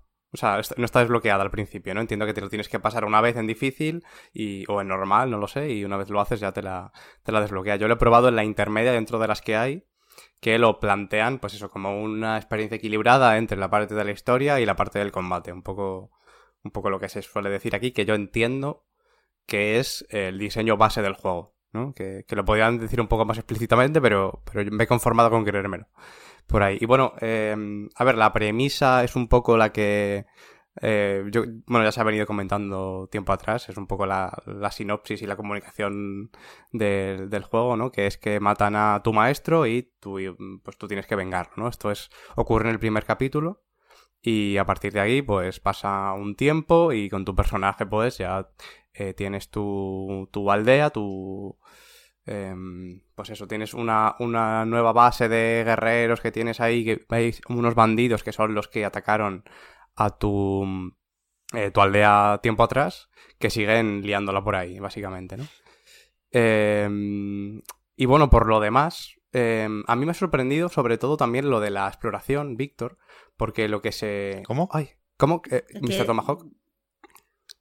Pero que que pasar. Mr. Tomahawk no sabemos si ha jugado. ¿Ha jugado usted? Me suena que sí, ¿eh? Yo creo que no, yo creo que no tiene Game Está- Pass. Está muteado. Está silenciado, Tomahawk. No tengo Game Pass, no. Es que No tengo Game Pass. creo que nos está viendo por el chat. O sea, lo estoy diciendo a ver si comenta algo, Víctor, por, por, el, por el chat de Twitch, pero no sé si... Porque creo que lo he comentado antes, tal, no sé si, no sé si comentará algo. Eh, el tema... Me dijo que es estaba, es que est- estaban en, en un juicio. Tenía un juicio. Ah, no, no puede estar en el chat viéndolo. Qué Eso también es muy sálvame, ¿eh? Hoy es Sí. un programa muy sálvame. Sí, sí, Oscar rompe su juicio. silencio. Última hora sobre el juicio de Víctor. Falta que Pep se vaya llorando. Y ya tendríamos como el combo. ¿Pero por qué? Si estoy O bien. que le dé que le dé un mareo como... ¿Quién fue a Belén Esteban, no?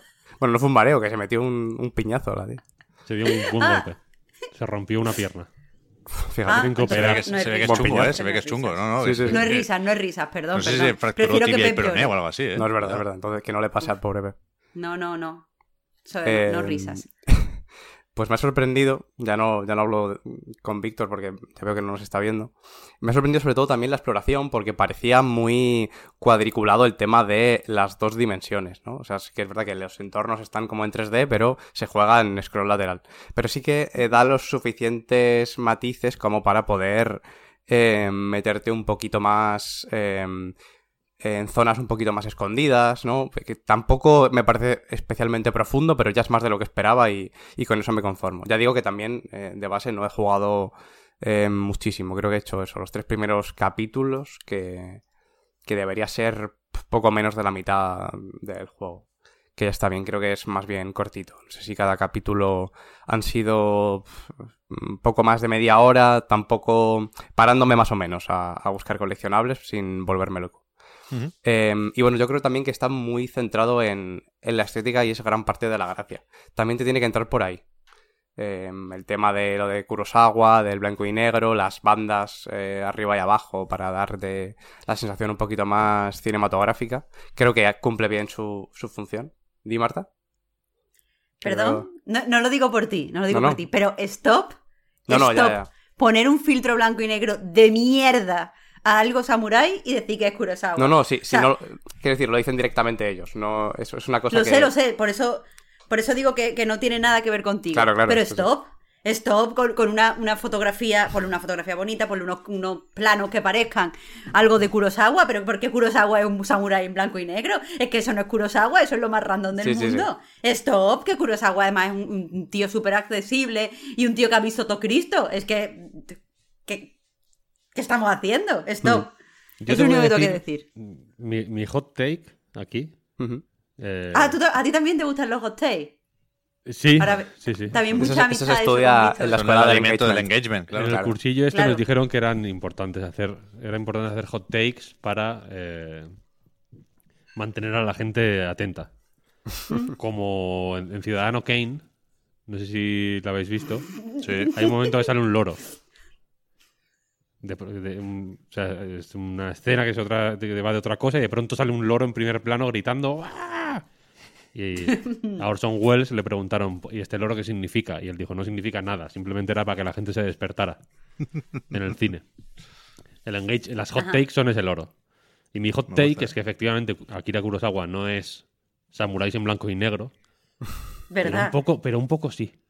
Yo estoy. No, pero, Quiero pero un poco- decir- no. Yo estoy ahí. Quiero decir, quiero decir, evidentemente Kurosawa es más que samuráis en blanco y negro, pero es samuráis en blanco y negro, quiero decir, porque las porque cuando se, se eh, piensa en Kurosawa se piensa en las películas de samuráis en blanco y negro que hizo. Pero eso quién, la gente que no ha visto las películas de Kurosawa. Lo normal es pensar Sí, en bueno. Kurosawa y pensar, ha llegado una posmodernidad al cine. Sí, eh, A desde luego, desde luego. Pero es que eso, eh, la única manera que hay de homenajear a Kurosawa en un videojuego es samuráis en blanco y negro. Porque de lo contrario, lo que tienes que hacer es, lo que tienes que hacer es Una película. recoger. No, no, no, no, no, una película Los no, para temas- nada. No, puedes coger los temas de Kurosawa. las, Claro. eh, la, la- la experimentación formal, el compromiso, el compromiso con una idea que vaya del minuto 0 al minuto 110 eh, es súper estricta, que puede, que puedes hacerlo eh, ambientado en cualquier sitio, en los bajos de Argüelles, por ejemplo.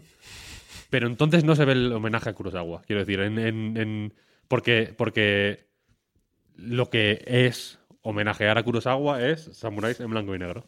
Que es lo que intentaba hacer eh, eh, este juego. Y por eso, y, y- y la otra hot take es que este juego no puede ser más que mediocre por, por, por, no, po- por no querer ser- más que un homenaje a Akira Kurosawa. Sí, Que no, eh, que no necesita homenajes, eh, quiero decir, y menos, y menos un, un juego en, en 2D de espaditas, quiero decir. O sea, no- en- eh, se defiende él solo y, y lo, de- y, lo, y- y lo han defendido miles de personas a lo largo de la historia.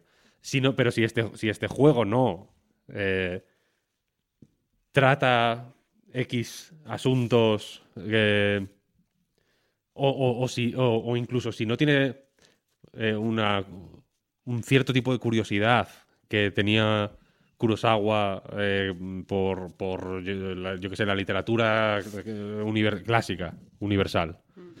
Que va más allá, efectivamente, de los samuráis en blanco y negro, que es una cosa que puede, que joder, yo que sé. Eh, los Cohen son más Akira Kurosawa que, que, que- que este juego, por ejemplo. Eh, si- o, bueno, o, o casi cualquiera, quiero decir. Evidentemente la influencia es muy grande. Pero es, es un. Es un tío que, que bueno, que, mm, que. que creo que la. Que la que la su- el creador de este juego ha dicho, ¿no? Que, el- que su idea era hacer un homenaje a eh, Kurosawa. Eh, ese punto de partida ya está, ya la, la- la cagaste, Burlancaster. Porque te has puesto, te has puesto un, unas limitaciones y unas estrecheces que no. Que es que, que, que ya- que la has liado, vaya, porque vas a tener que hacer un juego de samuráis en blanco y negro. Y es, y, y es un callejón sin salida, pues del que, joder, entiendo que. que no es agradable estar ahí. Vaya. Creo que. Creo que mm, estrecha las posibilidades del juego innecesariamente, simplemente. Más allá de que el combate sea bueno o malo o demás, ¿eh? que, que, que creo que, y ese es la- la- aquí el gran dilema, que creo que deja de importar eh, a, la hora de- de discutir el juego, ¿sabes? Sí, a ver, de todas formas, la parte estética, más allá del homenaje o no, yo creo que, el, que está bien, está bien pulida. A mí me parece un juego muy bonito, muy vistoso. Eh, hay, ya no solo por lo cinematográfico como tal, sino por los propios entornos.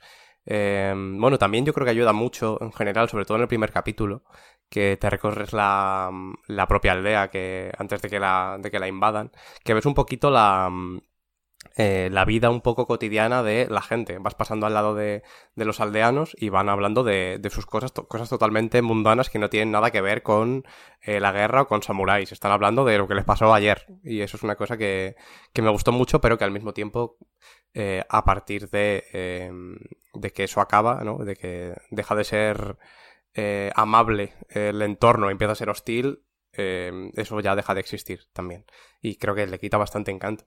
Y mm, aún así, yendo un poco directamente al combate, eh, ya digo, yo lo, lo tengo en la dificultad intermedia. Y me da la sensación de que, aunque no la tuviera en la dificultad intermedia, las posibilidades son las que son. Igualmente, muchos combos em, yo creo que no se, no se efectúan bien muchas veces. Eh, algo tan, tan básico como que te, te aclara que si le das em, al ataque ataque eh, flojo, ataque flojo, ataque fuerte, haces un, un combo, ¿no? Que se supone que aturdes al enemigo. Eso, haciendo exactamente ese comando de, de- de botones, es... eh, o sea, muchas veces no, no, no pasa eso. y, pasa mucho. Y encima ralentiza mucho el, el combate.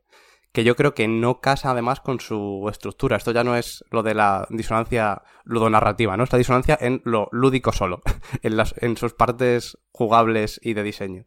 Porque es una experiencia muy contenida, no, no es algo que, ya digo, no, no te tienes que... que no, no te puedes matar a explorar porque ni siquiera te lo permite el propio juego. Pero em, eh, eso, lo poco que puedes hacer no está mal. Y yo creo que no, no está mal tampoco que exista un juego así, ¿no? Más lineal. No hace falta que en todos los juegos tengas eh, mil alternativas. Está bien que haya juegos más contenidos o más pequeños. Em, la estructura es muy lineal y, es muy ágil en general. Y yo creo que es una cosa que, que también se agradece. Pero no casa la agilidad del propio movimiento por el escenario con la agilidad prácticamente nula que hay a veces en los combates. Otras veces sí, yo creo que además la clave para hacerlo ágil es eh, sobre todo utilizar muchos ataques básicos en general, ¿no? Porque son más rápidos, más ágiles, usar más que el básico, el, unas combinaciones que hay apuntando con el stick hacia arriba o hacia abajo. Em, yo creo que es un poco la clave, tirarlo por ahí, pero tampoco está bien, considero que la clave sea utilizar solo una de las mecánicas de las muchas que te da. Si me das muchas más, Claro. pero, pero el- resto me van a, a dificultar el juego, para eso no me lo des. Prefiero que no existan directamente. Entonces, eh, ya digo, yo creo que sí, que habiendo ganas de experiencias contenidas, que yo creo que ya se ha pasado un poco, esto va un poco por, por rachas, ¿no? A lo mejor viene Elden Ring, nos metemos el palizón jugando una cosa que se nos va totalmente de las manos y mm, decimos, vale, ahora me viene bien un juego más pequeño. A lo mejor ese tiempo ha pasado o a lo mejor no. Yo creo que si no ha pasado es una experiencia que puede estar, puede ser interesante. Y ya digo, es mm, relativamente corto, es directo en lo que, en lo que propone y, mm, y es divertido en realidad.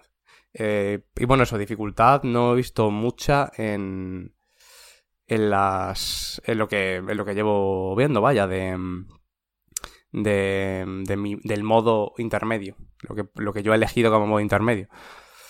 Pero bueno, también hay algunos momentos que se te puede complicar, ¿eh? Tampoco es que sea todo el rato un camino muy sencillo, pero precisamente creo que se complica cuando haces esto que, que comento de eh, utilizar todo lo que te ofrece el juego. Utilizar los ataques más cargados, utilizar más combos, yo creo que eso te lo, te lo, te lo complica. Pero a ver, yo voy a jugar esta tarde, pero me parece, y a riesgo de querer etiquetar más de lo que es sano, supongo que se va a comentar si es o no un juego de Game Pass. Yo creo que eso es- en este caso es secundario. Y lo que sí creo que es un, un juego de evento digital de indies. O sea, es un juego para que cuando Pep, ¿Por estás... qué dos- dices eso y suena, y suena despectivo? porque lo es. O sea, por- es, es un juego hecho para que, o sea, no desprecio los eventos digitales de indies, pero es un juego hecho y pensado para que eh, cuando estás dos horas viendo juegos sin parar, al acabar no recuerdes ninguno, porque la mitad eran así y la mitad eran asá, y dices, hostia, pero había uno de samuráis en blanco y negro. Y eso lo sabe devolver. Y punto. Y no hay más misterio. Y eso me cansa, me cansa mucho, me cansa mucho. Sí, y, y yo me identifico incluso con eso, Pepe. O sea, no. eh, a lo mejor. No, no me acuerdo cuándo se presentó, creo que fue el año pasado. Pero, pero lo mismo, de- del evento donde, donde lo viera, del- el- con lo que me quedé fue con este. Se presentó en el evento de Devolver. El, el de Devolver, cierto, del E3, ¿no? Eh, pues sí, al final es eso. Me, me quedé con este por, por eso mismo. Al final, pues mira, lo consiguieron, efectivamente. Pero Sí. luego, ya digo, yo creo que se queda un poco corto. Pero bueno, perdona Marta, que no había, joder, no te he preguntado por el otro que quedó pendiente la semana pasada, que de hecho lo escribí mal en el, en el tweet porque había un salto de línea raro en el destacado de Night, pero que ahora sí lo tengo aquí, es el Dorf Romantic, que querías hacer un, un- un especial y todo, Marta, perdona, joder, no sé qué, qué tiempo hay para hacer lo que tenías previsto. Lo puedo hacer rápido. Simplemente es que quería hablar del juego porque me parece súper interesante. O sea, hemos hablado hoy más o menos de una serie de juegos que nos han parecido todos mm, de, malos a tibios. Y, y el, Dorf, el Dorf Romantic este, pues, es un buen juego. O sea, lo que hace es interesante, pero voy rápido. O sea, quería hablar un poquito en extensión, pero entiendo que, mira las horas, vamos rápido. Eh, estamos de nuevo en puzzle, es un juego de puzzles en el que construyes eh, una ciudad. Que últimamente han salido muchos muchos juegos así, pero no, no construyes una ciudad en el sentido de tienes que llevar la economía, tienes que eh, pues enfrentarte a enemigos y protegerla. Simplemente es un juego de construcción, como estaríamos hablando de un juego de Lego. La aproximación que hace Dos Romantic es eh, pues básicamente eh, similar a la de los juegos de mesa de colocación de los setas. Te dan una serie de fichas hexagonales y tú tienes que colocar esas fichas en un tablero, que en este caso es infinito, donde hay pues espacios eh, hexagonales. A la hora de colocar las fichas tienes relativa libertad, excepto eh, pues en excepciones, por ejemplo, estás haciendo el cauce de un río, el cauce de un río no se puede parar con una ficha random de una casa. Necesitas eh, seguir el cauce de un río hasta llegar pues a una zona de desembocadura. O por ejemplo, una las vías de un tren. Las vías de un tren eh, no las puedes cortar a no ser que venga una, una fichita de que se corta ahí la vía del tren o hay una estación o cualquier otra cosa. Pero por lo demás, tienes bastante libertad para eh, pues colocar las fichas como quieras. Intenta hacer eh, pues este tipo de juegos relajantes de construcciones que tienen cierta fisicalidad que han salido últimamente. Pero a mí me ha gustado especialmente Dos Romantic porque es un juego excepcionalmente equilibrado. Decía en mi análisis que eh, con los juegos los últimos juegos que han salido de, este estilo de puzzles relajantes, de construcción y tal, se puede hacer con una escala que, eh, pues en mi opinión, va desde eh, Islanders, que es un juego donde tú tienes que colocar diferentes tipos de construcciones en una isla previamente hecha, pero que tiene unas reglas como muy estrictas, por ejemplo, eh, un campo de cultivo solo se puede colocar al lado pues, de una casa y eso te da tantos puntos, un molino cuanto más rodeado de campos de cultivo mejor, una mina eh, contra, mm, o sea, tienes que colocarlo pues al lado de gente que pueda explotar la mina y el objetivo es colocar todas estas construcciones que te ofrece con el o sea, para conseguir una puntuación y poder ir a otra isla.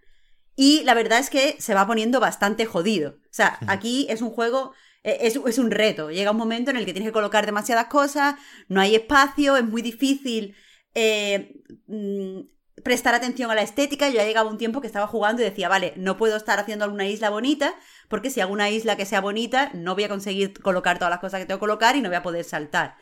Y en el extremo totalmente opuesto a Islander está Townscraper, que es eh, un juego donde simplemente vas haciendo clic y se van añadiendo casas y construcciones. Un juego con una paleta muy bonita, puedes elegir eh, el color de la casa que vas a añadir, pero básicamente no, no tienes ni puntos, eh, no tienes otro objetivo más allá de regodearte en la belleza de lo que estás creando.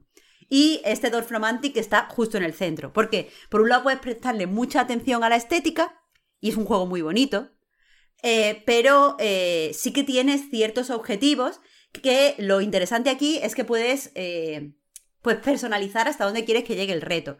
Porque como objetivo base para avanzar es simplemente colocar las 100, fi- 100 fichas que te da. Y ya os digo que es mm, sencillo colocar estas 100 fichas porque el tablero es infinito y no pasa nada, relativamente infinito, y no pasa nada si dejas huecos, no, no te penaliza. Y es verdad que puedes ir sumando puntos, pero eso es para ti. O sea, eh, tú ves los, los puntos que haces y tú mm, te reconcilias con eso como, como quieras. Pero sobre eso, el juego te propone una serie de retos que tú puedes aceptar o no. Por ejemplo, colocas eh, una ficha con un bosque y te dice, puedes juntar eh, 200 árboles. Y entonces empieza a juntar 200 árboles y se crea un bosque. Si no quieres hacerlo, pues se cancela y se acabó. Eh, o puedes poner 20 casas juntas, pues lo intentas. Decía que las fichas son hexagonales, por lo tanto tienen seis eh, pues, fronteras. Eh, el juego te insta, te, te, te, mm, eh, da más puntos por, por hacer que todas estas fronteras coincidan con fronteras similares. Eso significa que si por, por un lado la- las fichas suelen tener dos o tres naturalezas, es decir, suelen tener por lo mejor dos fronteras de viviendas, una frontera de árbol y una frontera de campo de cultivo. Pues si colocas casa con casa, o árbol con árbol, o, eh, o campo de cultivo con campo de cultivo, o llanura con llanura, el juego te da más puntos. Entonces, si, colocas fichas donde los seis, las seis fronteras están colocadas paralelamente a la misma naturaleza, pues eh, vas sumando y sumando y sumando puntos. Entonces, eh, eso básicamente eh, tú, tú puedes autoimponerte llegar a tantos puntos o superarte, eh, o sea, superar eh, cierta puntuación que has hecho anteriormente, pero puedes hacerlo todo a tu, a tu ritmo. Y desde luego, eh, a los que solo busquen la estética, por ejemplo, porque hayan disfrutado de juegos como Cloud Gardens, que es un juego donde se te pone un- una especie de paisaje apocalíptico y tú tienes que ir plantando mm, plantas, o sea, tienes que ir poniendo diferentes plantas y flores para, para hacerlo más bello, para hacerlo más hermoso y extraño.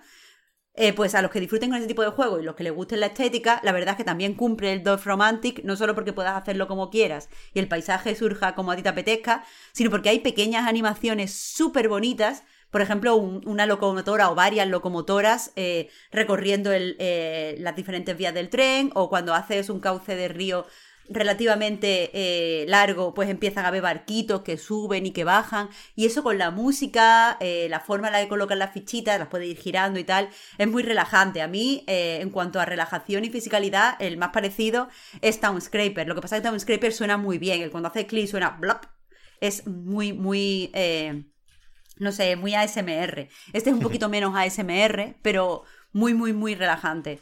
Eh, y eso es, es relajante, pero nunca va a caer en el aburrimiento, porque tú puedes, eh, ya digo, tú puedes ver qué retos y qué no retos cumple. Entonces, si solo buscas la relajación, no cumplas ningún reto, haz lo que te, te guste, que además hay un propio un modo propio ya donde ni siquiera te propone los retos. Pero si, si simplemente lo, lo estético nos aburre, aquí hay algo más. Entonces, eso es, a mí me parece de todos estos juegos que han salido tan diferentes, de construcción de ciudad eh, y de, no sé, construcción de ciudad estética o como queramos llamarlo, a mí este es el que me parece el mejor. Me parece el que combina todas las cosas que se quieren hacer con más equilibrio. Y simplemente era para recomendárselo a todo el mundo porque es también el mejor para entrar y, y ver qué es lo que te gusta en esto de construir eh, ciudades o paisajes. ¿Dónde está? Yo he jugado en PC, pero creo que está en Switch también. Alguien decía en el chat que lo juega en Switch, sí. Yo, yo tengo la duda, ¿significa algo? ¿Sabemos si significa algo Dorf Romantic en, en alemán o lo que toque? No o sea, sé. tiene, tiene pinta de significar algo, ¿no? Desde luego lo corrige el Google Docs y lo separa. Cuando, cuando estaba escribiendo el análisis ¿Ah, sí? me, me sugería que lo separaran dos palabras. Hostia. Pues a ver, a mí, joder, a mí me gustaría jugar a uno de estos en realidad virtual, que el otro día se anunció el Cities, ¿no? En el evento de MetaQuest. Y ya ese es otro rollo, ¿eh? es más gestión, más estrategia. Pero uno de estos de relajación con, con la VR sí que me molaría. Y después me he acordado, Marta, del Terranil, que es uno de Uf, qué tus juegos tengo. más esperados del año, según el artículo correspondiente en anightgames.com. Antes he tenido que buscar el nombre porque no lo recordaba. Y a ver si hago un poco las paces con Devolver, con ese juego que me apetece. Y la demo sí me gustó, una barbaridad. Con ese estoy bastante a tope también. Dorf Hmm. significa pueblo. Y romantic pues, significa romanti- romántico, romanticismo, romance. La aldea O sea, romántica, ¿no? como- Joder, Sí. romance. Así que Düsseldorf de- tiene que ser eh, Villa algo. De Dussel. Villa Dussel. Claro. Pues ahí lo tienes. Este, este, Esto es políglota. este, lo, este lo voy a comprar. Marta, me has convencido. Buen Yo, yo creo que, que a ti te. Te- por lo poco que conozco, sí que te podría, sí que te podría interesar. Es además un mata ahora, ¿eh? Porque tiene 100 fichas, pero puedes dejarlo cuando quieras. Así que te puedes poner 10 minutos, te puedes poner 4 horas, que es lo que me pasó a mí, que entra y de repente tienes las pupilas dilatadas y llevas 4 horas poniendo fichas. Sí, eso es lo que. es- así se llama ahora. En los bajos de Argüelles también. Mata ahora. Pues vamos recogiendo, ¿no? ¿O qué? Sí. Eh, que- antes, de, antes de terminar, Sí, eh, no sé si eh, igual os habéis fijado que he estado con una libreta. sí, sí. Algo se ha apuntado por ahí. He, he estado haciendo un dibujo. Ay, no, No se ve por No se ve el, absolutamente nada. por el croma. A ver. Intuyo un perro por ahí. Es, es Sí. un ratón pegándole un navajazo. Ah, Es, que, es que está el croma, tío. Dios, es que, ah, qué, qué sufrimiento, porque quiero verlo. Claro, como no puede sacar el Taco Bell aquí eh, en Claro, y cuando Claro, no es por el croma, es, es un no es- brillo, porque el papel es es blanco, brillo. con el foco. A ver, ¿se Uf, ve? pero es bastante bueno, ¿eh? Lo poco que se A ve. ver, hay un ratón pega- con estrella pegándole un navajazo a un virus. Claro, ¿Pero para los que escuchan en el ves la Spotify. navaja? Yo no es veo que la no navaja. nada. O si no, una navaja, una espada. A lo mejor es una espada. Bueno, y si no, se puede quitar el croma y que se vea el Taco Bell, ¿no? Tampoco... No, es la privacidad de la gente. Y Ah, después bueno, ya. Pep, Pep le cobra el Taco También, Bell por sacarlo A mí me da miedo que, que nos desmoneticen el vídeo, claro. Claro. Eh, a ver si así se ve. Yo creo que es peor. Eh, pues nada, os, os quedáis sin ver la foto. ¿Puede No. describirla rápidamente? Espera, pásala, por el también? line y la describimos, claro. Vale. Pásala por el line. Tendréis que esperar a. eh, el Espera, que le primer invito. Día, el primer No día de mes de eh, junio ya. ¿Pero por Que qué? si, Bueno, me si invitáis otra vez. Pero espérate, ahí estaremos ya con el pre-3, ¿eh? Se pueden beber en, es- en es el artículo dos. de Anite una foto de... Es día 2. A ver, a ver. A ver, vamos a ver, que la ha pasado por line. No tengo Vale, es un abierto. resumen total de todo lo que hemos hablado en el podcast. Entonces aparece una metaforización de Embracer Group, aparece el Nintendo Switch Sport, aparece eh, todo, todo lo que hemos estado jugando, o sea, hablando, aparece en, una, en un collage. Pero esto, esto es carne de NFT, ¿eh? Es, es que es lo, es lo que quería anunciar.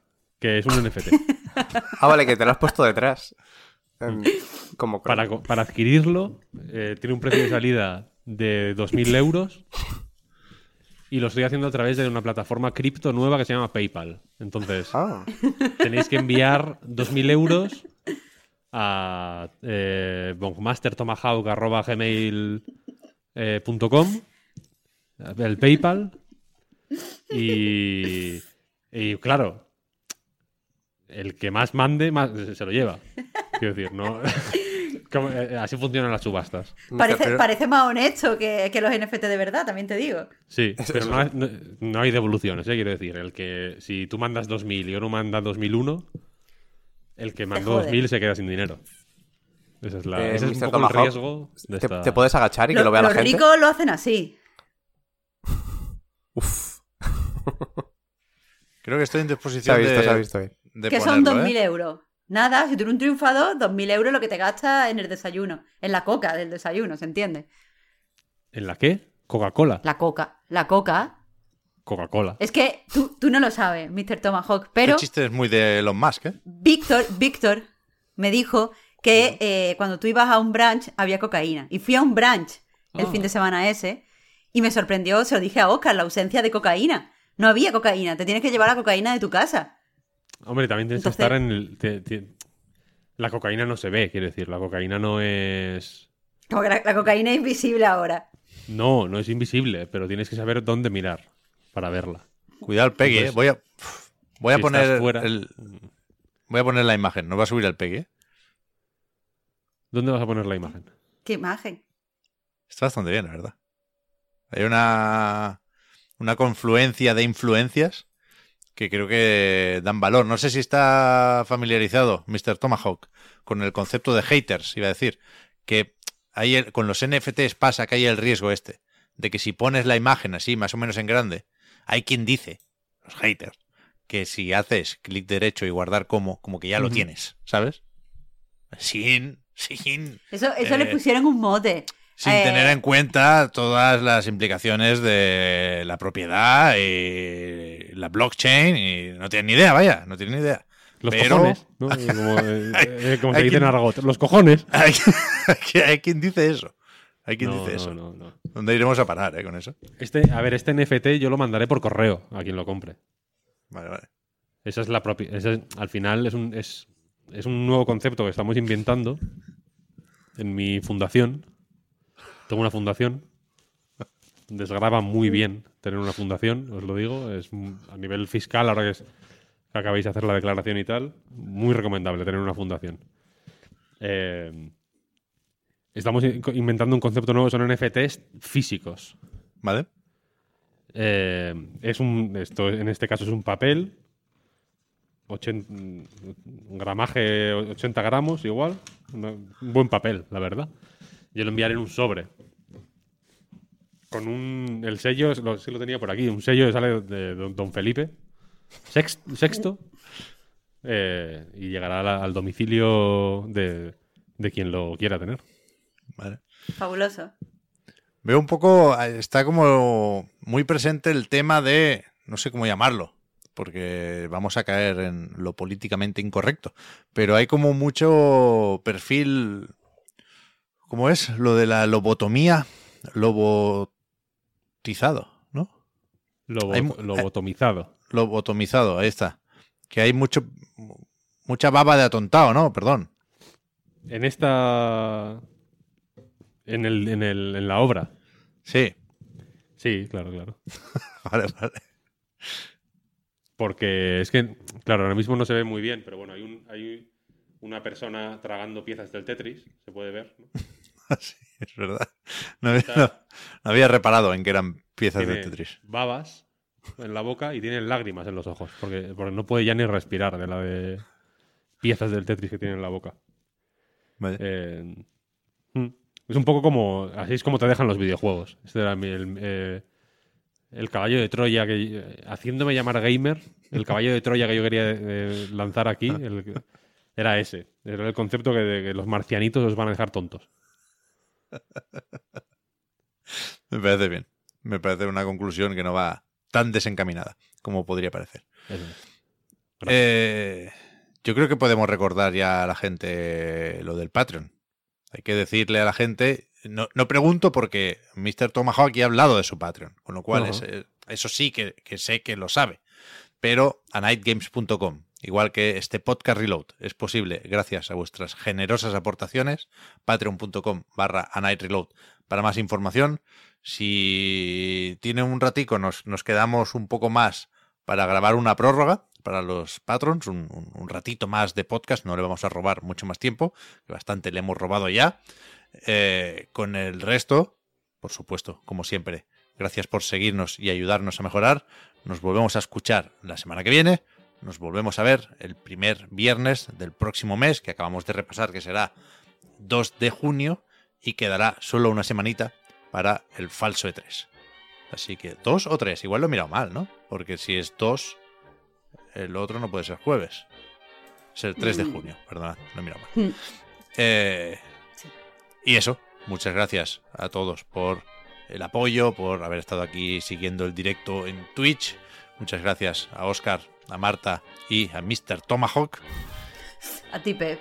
Muchas gracias. Y a ti. dele recuerdos a Víctor, si habla con él antes que antes que nosotros, claro. Ahora, ahora os escribirá los juicios, ya sabéis que son largos. Entonces igual, igual ni ha empezado. todavía. Claro. Vale, vale. Pues eso, Claro. nos vemos, gente. No sé cómo voy a cerrar esto ni qué pasará con la grabación de la prórroga, pero valga, a falta de cualquier otra cosa mejor, valga esto como despedida del podcast. Chao, chao. Chao, chao. Hasta luego. luego. Chao, chao. Un placer conocerles.